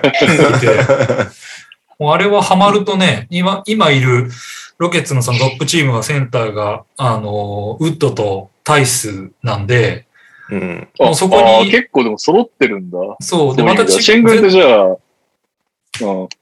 え結構ミニッツ、じゃあ保証はされてないんです、初年度は。出したいところではあるけど。うん。やれてないと思で、なるほどねただ、その3人で回していけば全員タイプが違うから面白そうだなっていうのがあって、まあ確かに。うん。う。まあ、あとあれもいるからね。ウスマン・ガルーガも。上がる分もいるからね。ああ。そう、だから、結構、なんやかんやインサイド充実してきてるなっていうのがあって、うんよかったなっていう。え、4番誰？ロケ、え、てか、ロケッツの右さんの予想スタメン誰？だウォールおじさんがどうなるかなんだよね。うん。うん。まあ、だから、ウォールが残るんであれば、ウォうーん、ウォール KPJ、ダン、ググリーンがスタメンに入り込めるかなグリーンが入れないっていうことだったら、ハウス、テイト、ウッドいや、いや、おー、そう。絶対グリーン使うでしょ。グリーンスタメンにしない理由がないでしょ。あの、ハウスが結構ね、今、かなりごねてるらしくて、うん。なんかいや、、だって最悪ハウスはごねていなくなったっていいですよそう、いなくなっていいんだど。けど、なんか出したいんだけど、まあとりあえずチーム内不和をもうこれ以上生みたくないから、まああとハウス、であとまあハウスね、ぶっちゃけ、あの、まあいたらいたで、それなりに最低限の仕事はするので、いや、だから勝ちたいわけじゃないんだから、絶対グリーン これでグリーンじゃなかったら疑うよ。まあだったらグリーンを3誰かあいつ番で使って、4番、テイトかなまあでも、ちょっと身長欲しいんだったら、ウッド、タイスっていうのもありかもしれないけど、ちなみに ESPN のデプスチャートは、ウォール、KPJ、グリーン、タイス、ウッドですね。ああ、おおなるほどね。なるほどね。ハハウスはサードの2番、3番まで出てこないですね。マジか。うんもう出す前提なのかな。結構ハウスには夢を見てたんだけどな。まあ、いや、別にハウスが悪いプレイヤーだと思わないけど、KPJ もね、やっぱり伸びしろまだあるし、ハウスはやっぱ伸びしろではないからね。まあね。だからまあ、その辺なのかな。あと、これでテイトがタイスを食うぐらいになったら面白そうだな。ウッド、ウッド、テイト、KPJ、グリーン。なんならね、ウォールもいなく、ウォールもね、そうねベンチに追いやるぐらいな、若手若手ってなったら面白そうだよそっか、オガチンがいるのか。オガチンがいる。だから、オガチンちょっとね、プレイタイム、あんまりもらえないかもしれない。オガチンかわいそうだなオガチン違う、違うとこ出してあげてな。ほオしいな。ガチンは、プレーオフギリギリのチームのね、請負人みたいな、プレーオフ、最後にプレーオフブースト欲しいところに上げてほしいですね。ただまあ、ES ESPN のこのセカンド見たいな、俺。KPJ、ジェーレン・グリーン、テイト、ケニオン・マーティン・ジュニア、シェングンっていう。おー強そう。ケニオン・マーティン・ジュニア、4番守る。4番って書いてああるね、4番やらされてたよ、結構。えで、あ、何センチ？ちっちゃい。2メーターないくらいじゃないですか？えーしかも遅いよ。100 198。2メーターないけどそうゴベアを余裕でブロックしてた。そうですよね。いやいやまあまあまあまあ。そこら辺の97キロね、異常差はあるけど。あ遅の、出る、去年は、去年の楽しみの一つは出るたびに相手チームのビッグマンをぶ全部ブロックしていくっていうしてたね。のをやってた。あの、よく出てくるあの死神がドアをノックしていく、あれ画像あるじゃん。あったね。はいはいはいあれで全員なんかあの、ゴベアとか、あのその辺のビッグマンの顔がはい。並んでてっていう。そうなんだよね。まあでもよかったよかった。た。楽しそあとまあクリストファーは、もう、もう一つの嬉しいう。うん。誤算というか嬉しい発見っていうか。ああ、のそっか。クリストファーが入ってないのか、今の ESP のだと。あの ESPN は、フォースチーム2番、3番ですうね。ん。あ、1番じゃないのあいつ。2番、3番って書いてああ、あるね2番とかそのくらいなんじゃないかなと思うけど、あんまりあのハンドリングはさせないかもしれないね。あ、そうなんだ。うん。5?6 へーフィート5かな。うん。あの非常に頑張るマンで、かなり好きなタイプなんですけど、個人的には。うん。うんはいで、ディフェンスすごい頑張ってたし、その辺は期待できるんだけど、まあちょっとやっぱりまだ荒さが目立つから、もう少し、うんあの、G リーグで鍛えた方がいいし、多分ちょっとメンバー的に今入り込むのは結構厳しそうだなっていう感じなるほどね。。だからもっと G リーグで、あの、き鍛えて、G リーグじゃもう十分通用すると思うから、そこでするでしょうよ。結果を。サマーリーグでこれだったら。そう。で、結果を残して、まあ、あんまり、あの、言いたくはないけど、やっぱり怪我人がどうしても出ちゃうじゃない？レギュラーシーズンだと。うんまあそうねそういう時のタイミング狙って、ちょっとトップチームに入り込んでくるっていうのが、まあ、あの、考えうる将来像かなっていう。うん。ねなんかもったいないね。まあ、だから、10 19歳ですかね。そうそうそう。なので、まあ、使ってもいいんだけどね、まあ本当ならちょっと、まあ、ウィザードファンには申し訳ないけど、ウォールはもう、もはやなんか、役目を果たしてくれたかな感はちょっとあって、ロケッツ的に。だから、あとはあれだよね。KPJ もちょっとまだメンタルが信頼できないというか、性格がちょっと怪しいから、グリーンとかクリストファーがいいキャラであれば、そっちにかけたいウォールが残るんであれば、もちろんそれは歓迎はするから、でもその代わりなんかウォール中心のっていうよりは、若手に合わせていろいろメンター的にというか、あのー兄貴分としていろいろ指導してもらうぐらいの感じをちょっとウォールに求めたいなっていうのがある。うんまあ望んではないだろうな、オールはまだまだう。んで、まあ、それが嫌なんだったらちょっとごめんなさいっていう感じかなっていう気がしていて、だだからウそこでウォール欲しいとこがな。うん、ウォール中心のチームにだけは絶対したくないなっていう感じ。可能性としてはシーズン序盤にウォールを活躍させまくって売るっていうああ、それはあるんじゃない？全然それはあると思うけど。今だと売れないもんね、多う分ね。ん。その間に KPJ だったりグリーンだったり、あの辺の若手がウォールから学ぶことは非常に多いと思うから、それはウォールにもやってほしいし、まあ、その結果ウォールがどっかいいチームに行けるんだったら、それはもうお互いハッピーだったよねっていうところかな。うん。うん。まあもう、チームとしては確実に、誰がどう見ても KPJ とグリーンでチーム作っていくっていう、もう方に舵を切ってるから、うん。だからまあ、あのーウォールはちょっと、ありがとうっていう 話かなっていう。だからなんか、ウィザーズが欲しいって言うんだったらもう、全然ウィザーズ誰でも交換するよっていう、なんなら元ロケッツのメンバー一人よっていう感じだから、パレルとかね、いるし。ああ、そうウィザーズはもうね、ウォールは嫌だっていう感じなんですね、きっとね。だろうね。うん。舐めやがってみたいなことだよね。うん舐めやがって。まあ、いろいろね、問題を起こしたからね。そうね。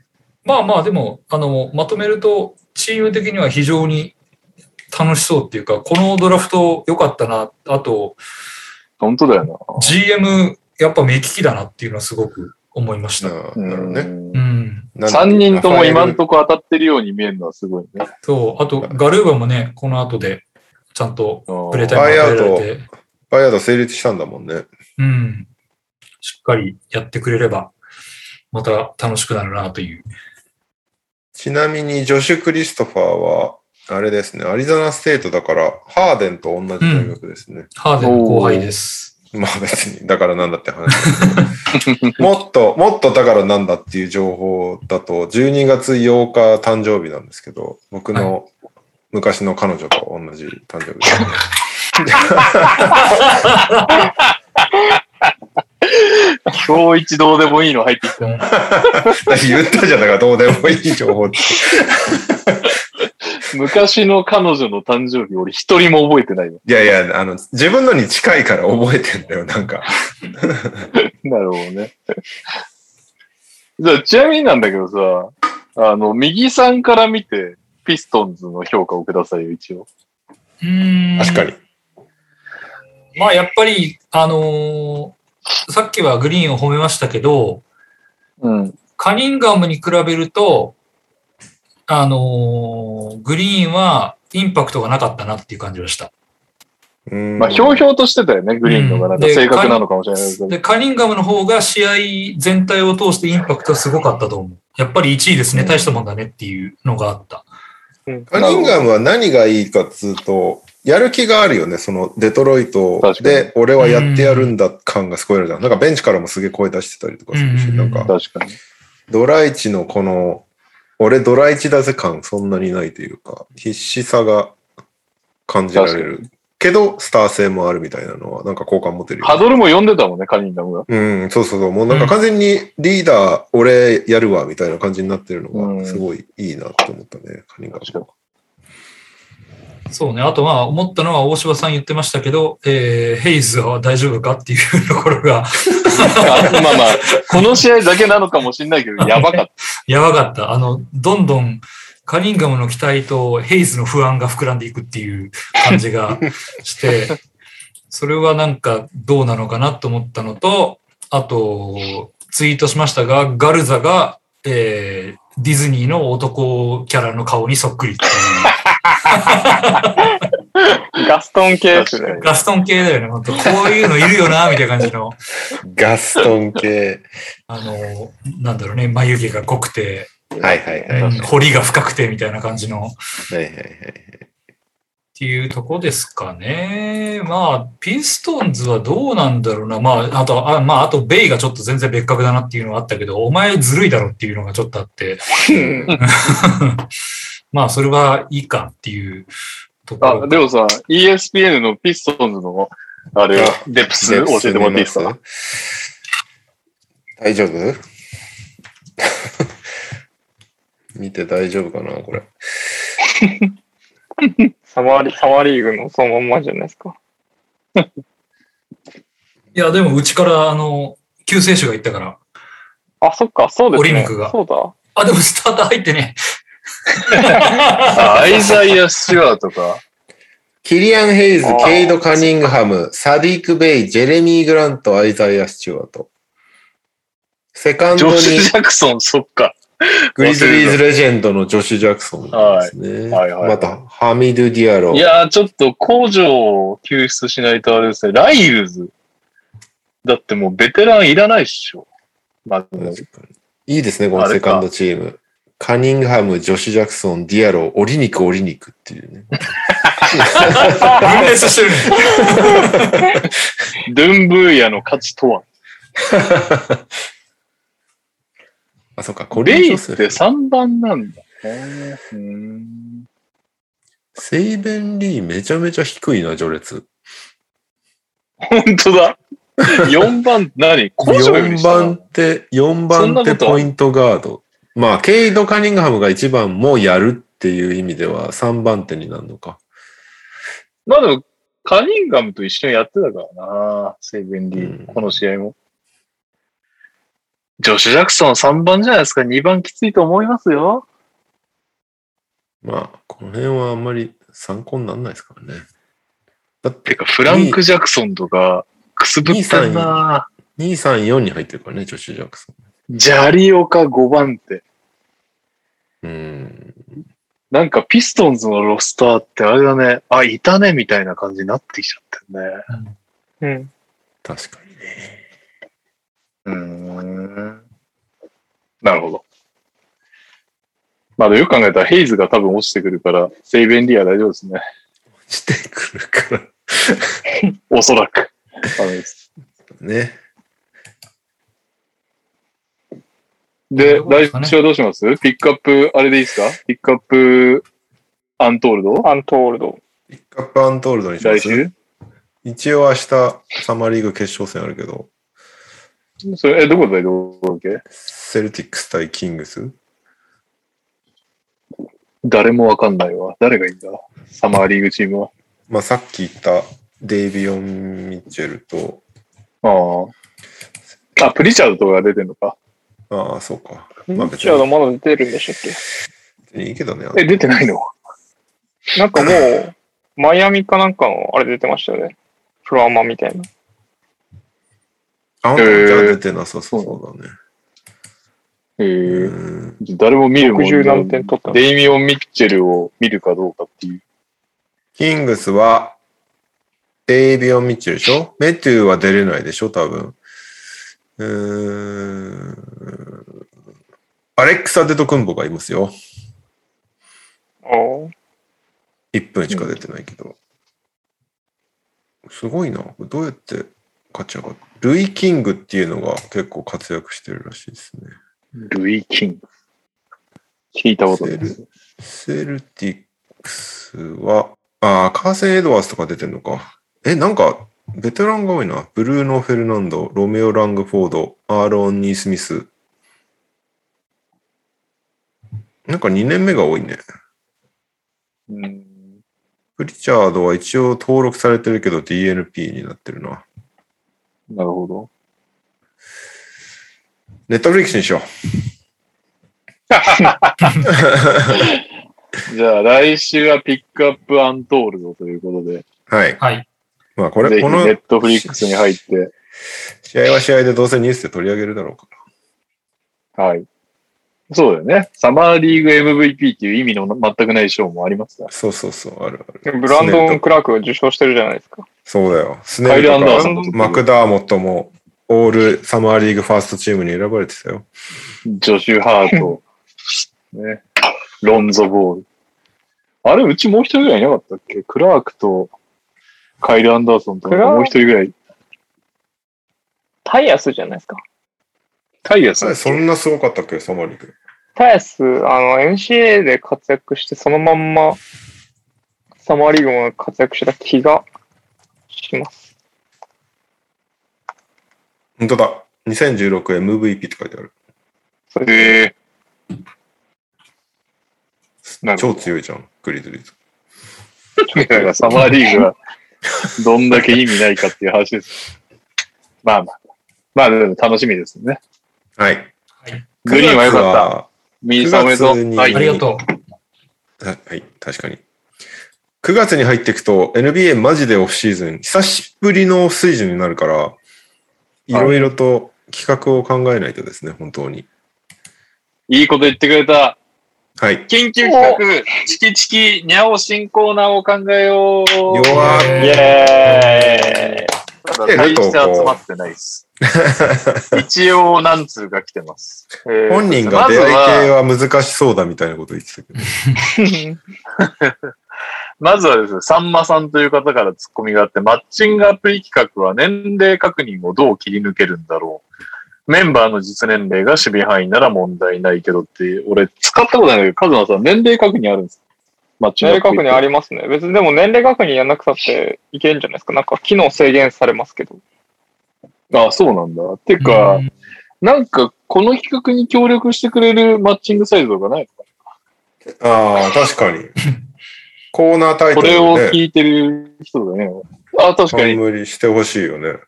確かに。ねプレゼンテッドバイ Tinder とかタップルとか。ね。そうそうそうそう。にゃおとマッチングしろ、 presented by Tinder みたいな話でし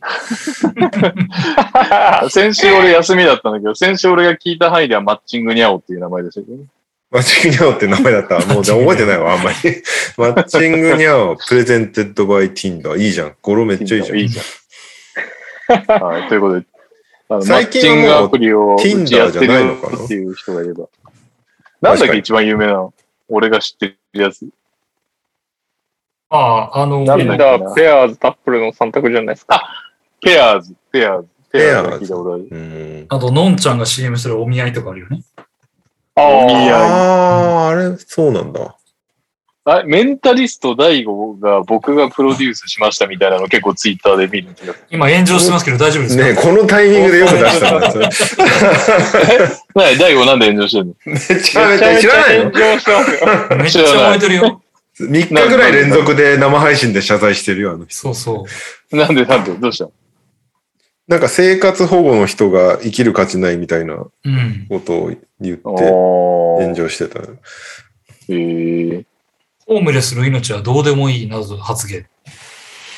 なるほど。言いそう。大悟言いそうっすね。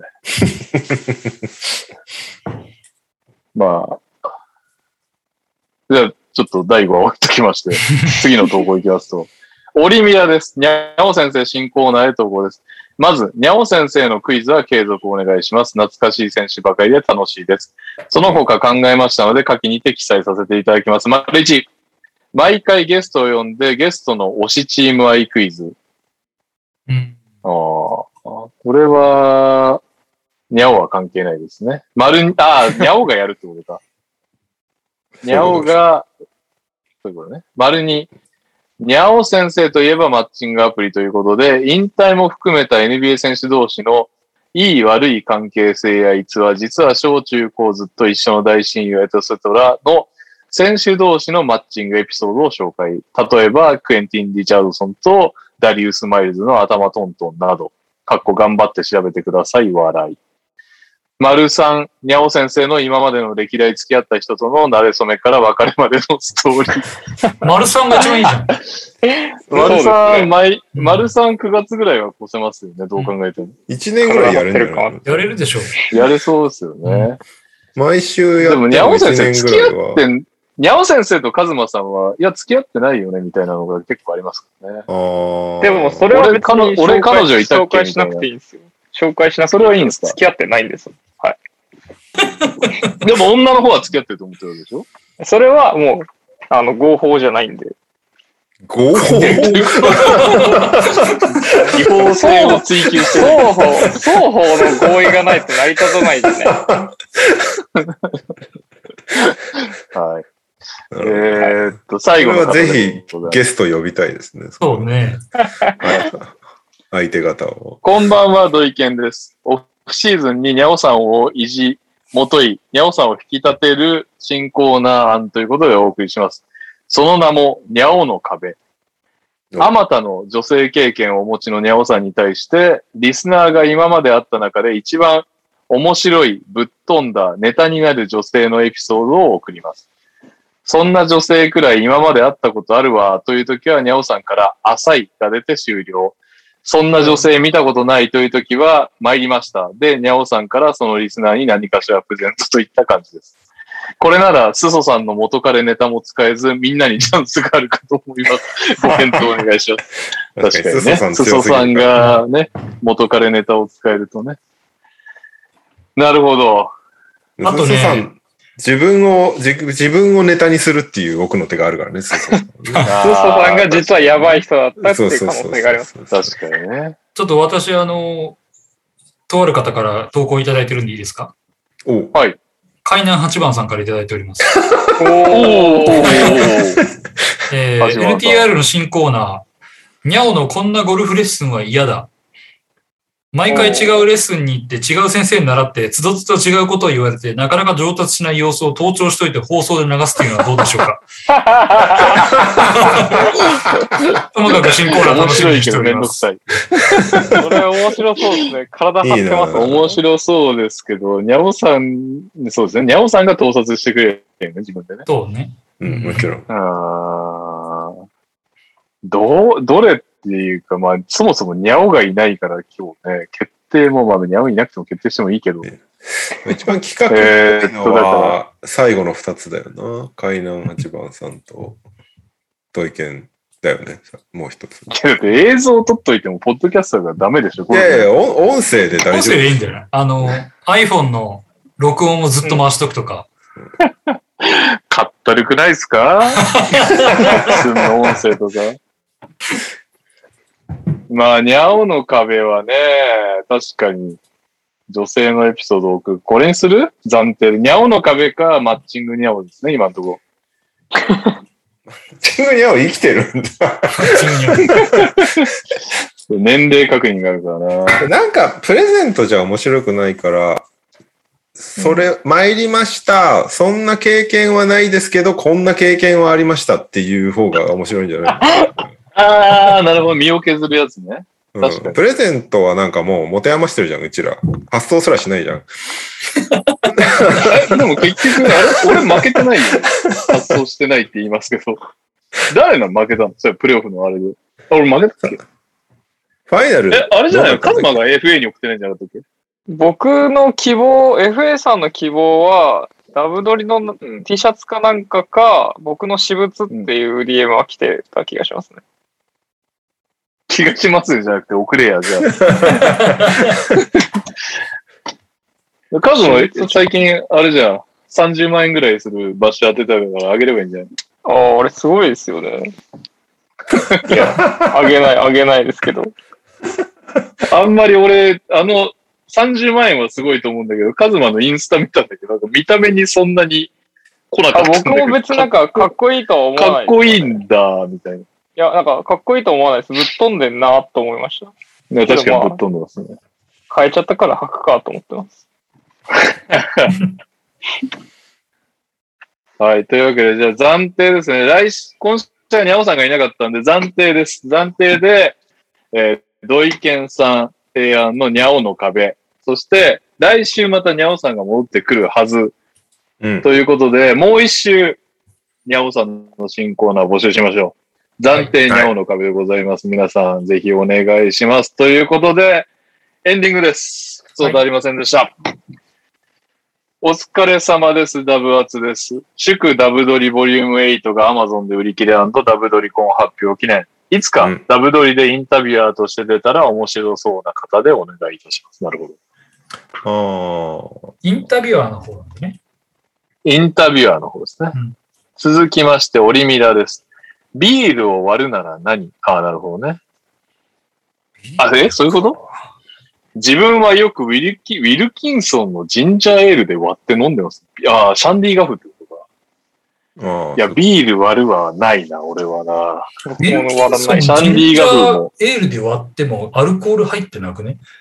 違うでしょ。ビール、違うでしょ。薄い強炭酸。ビビールをウィルキンソンのジンジャーエールで割るってことでしょ？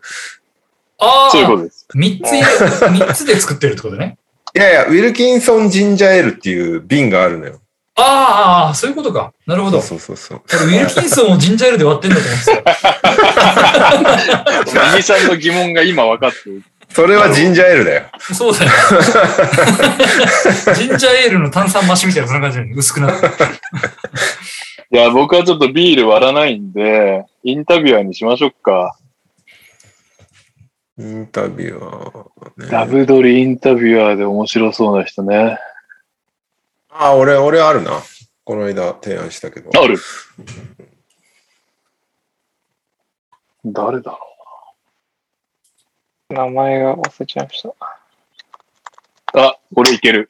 はい、同じくいけます。本当ですか？どういう順でいきますか、今日は。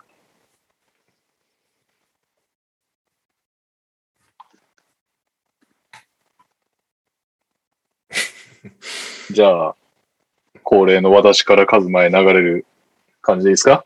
はい。はい。では、エンディングです。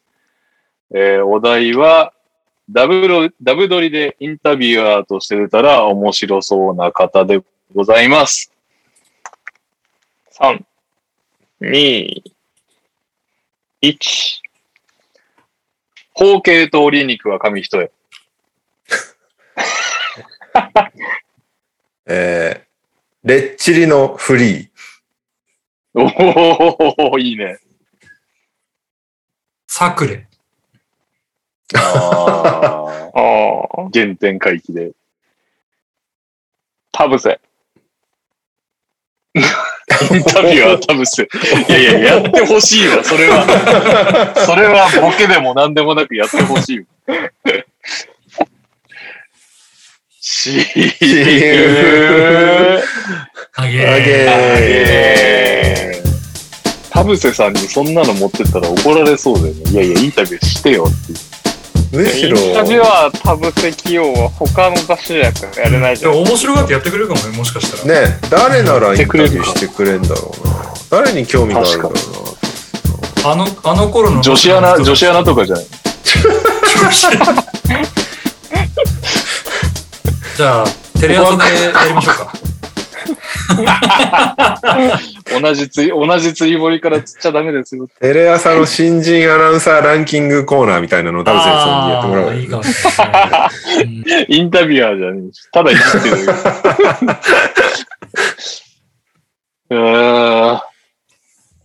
いつか出てほしいな、田臥さんな。いや、インタビューしたい、インタビューしたいっていうのは語弊があるな。インタビュー的なことはしたけど。ダブルで出てほしいですね。確かにでもインタビュアーの方がインパクトはありそうだな、ダブドリ的には。確かにね。どこも真似できないんじゃないですか。多分そんなオファー一度も来たことないと思うから、おそらく。うん。確かに。帰って面白がってくれるかもしれない。確かに結構、あ、俺がインタビュアーなんですかみたいなうん。人いるな。田村さんとかもそんなインタビュアーなんかやってないっすよみたいな言ってたと思うし。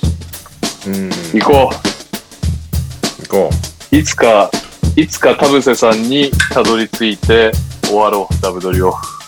最終回。ダブドリ最終回。やりましょう。はい。というわけで、お疲れ様でございました。お疲れ様でしたう。返した。どうしたおやすみなさいませ。はい。さあ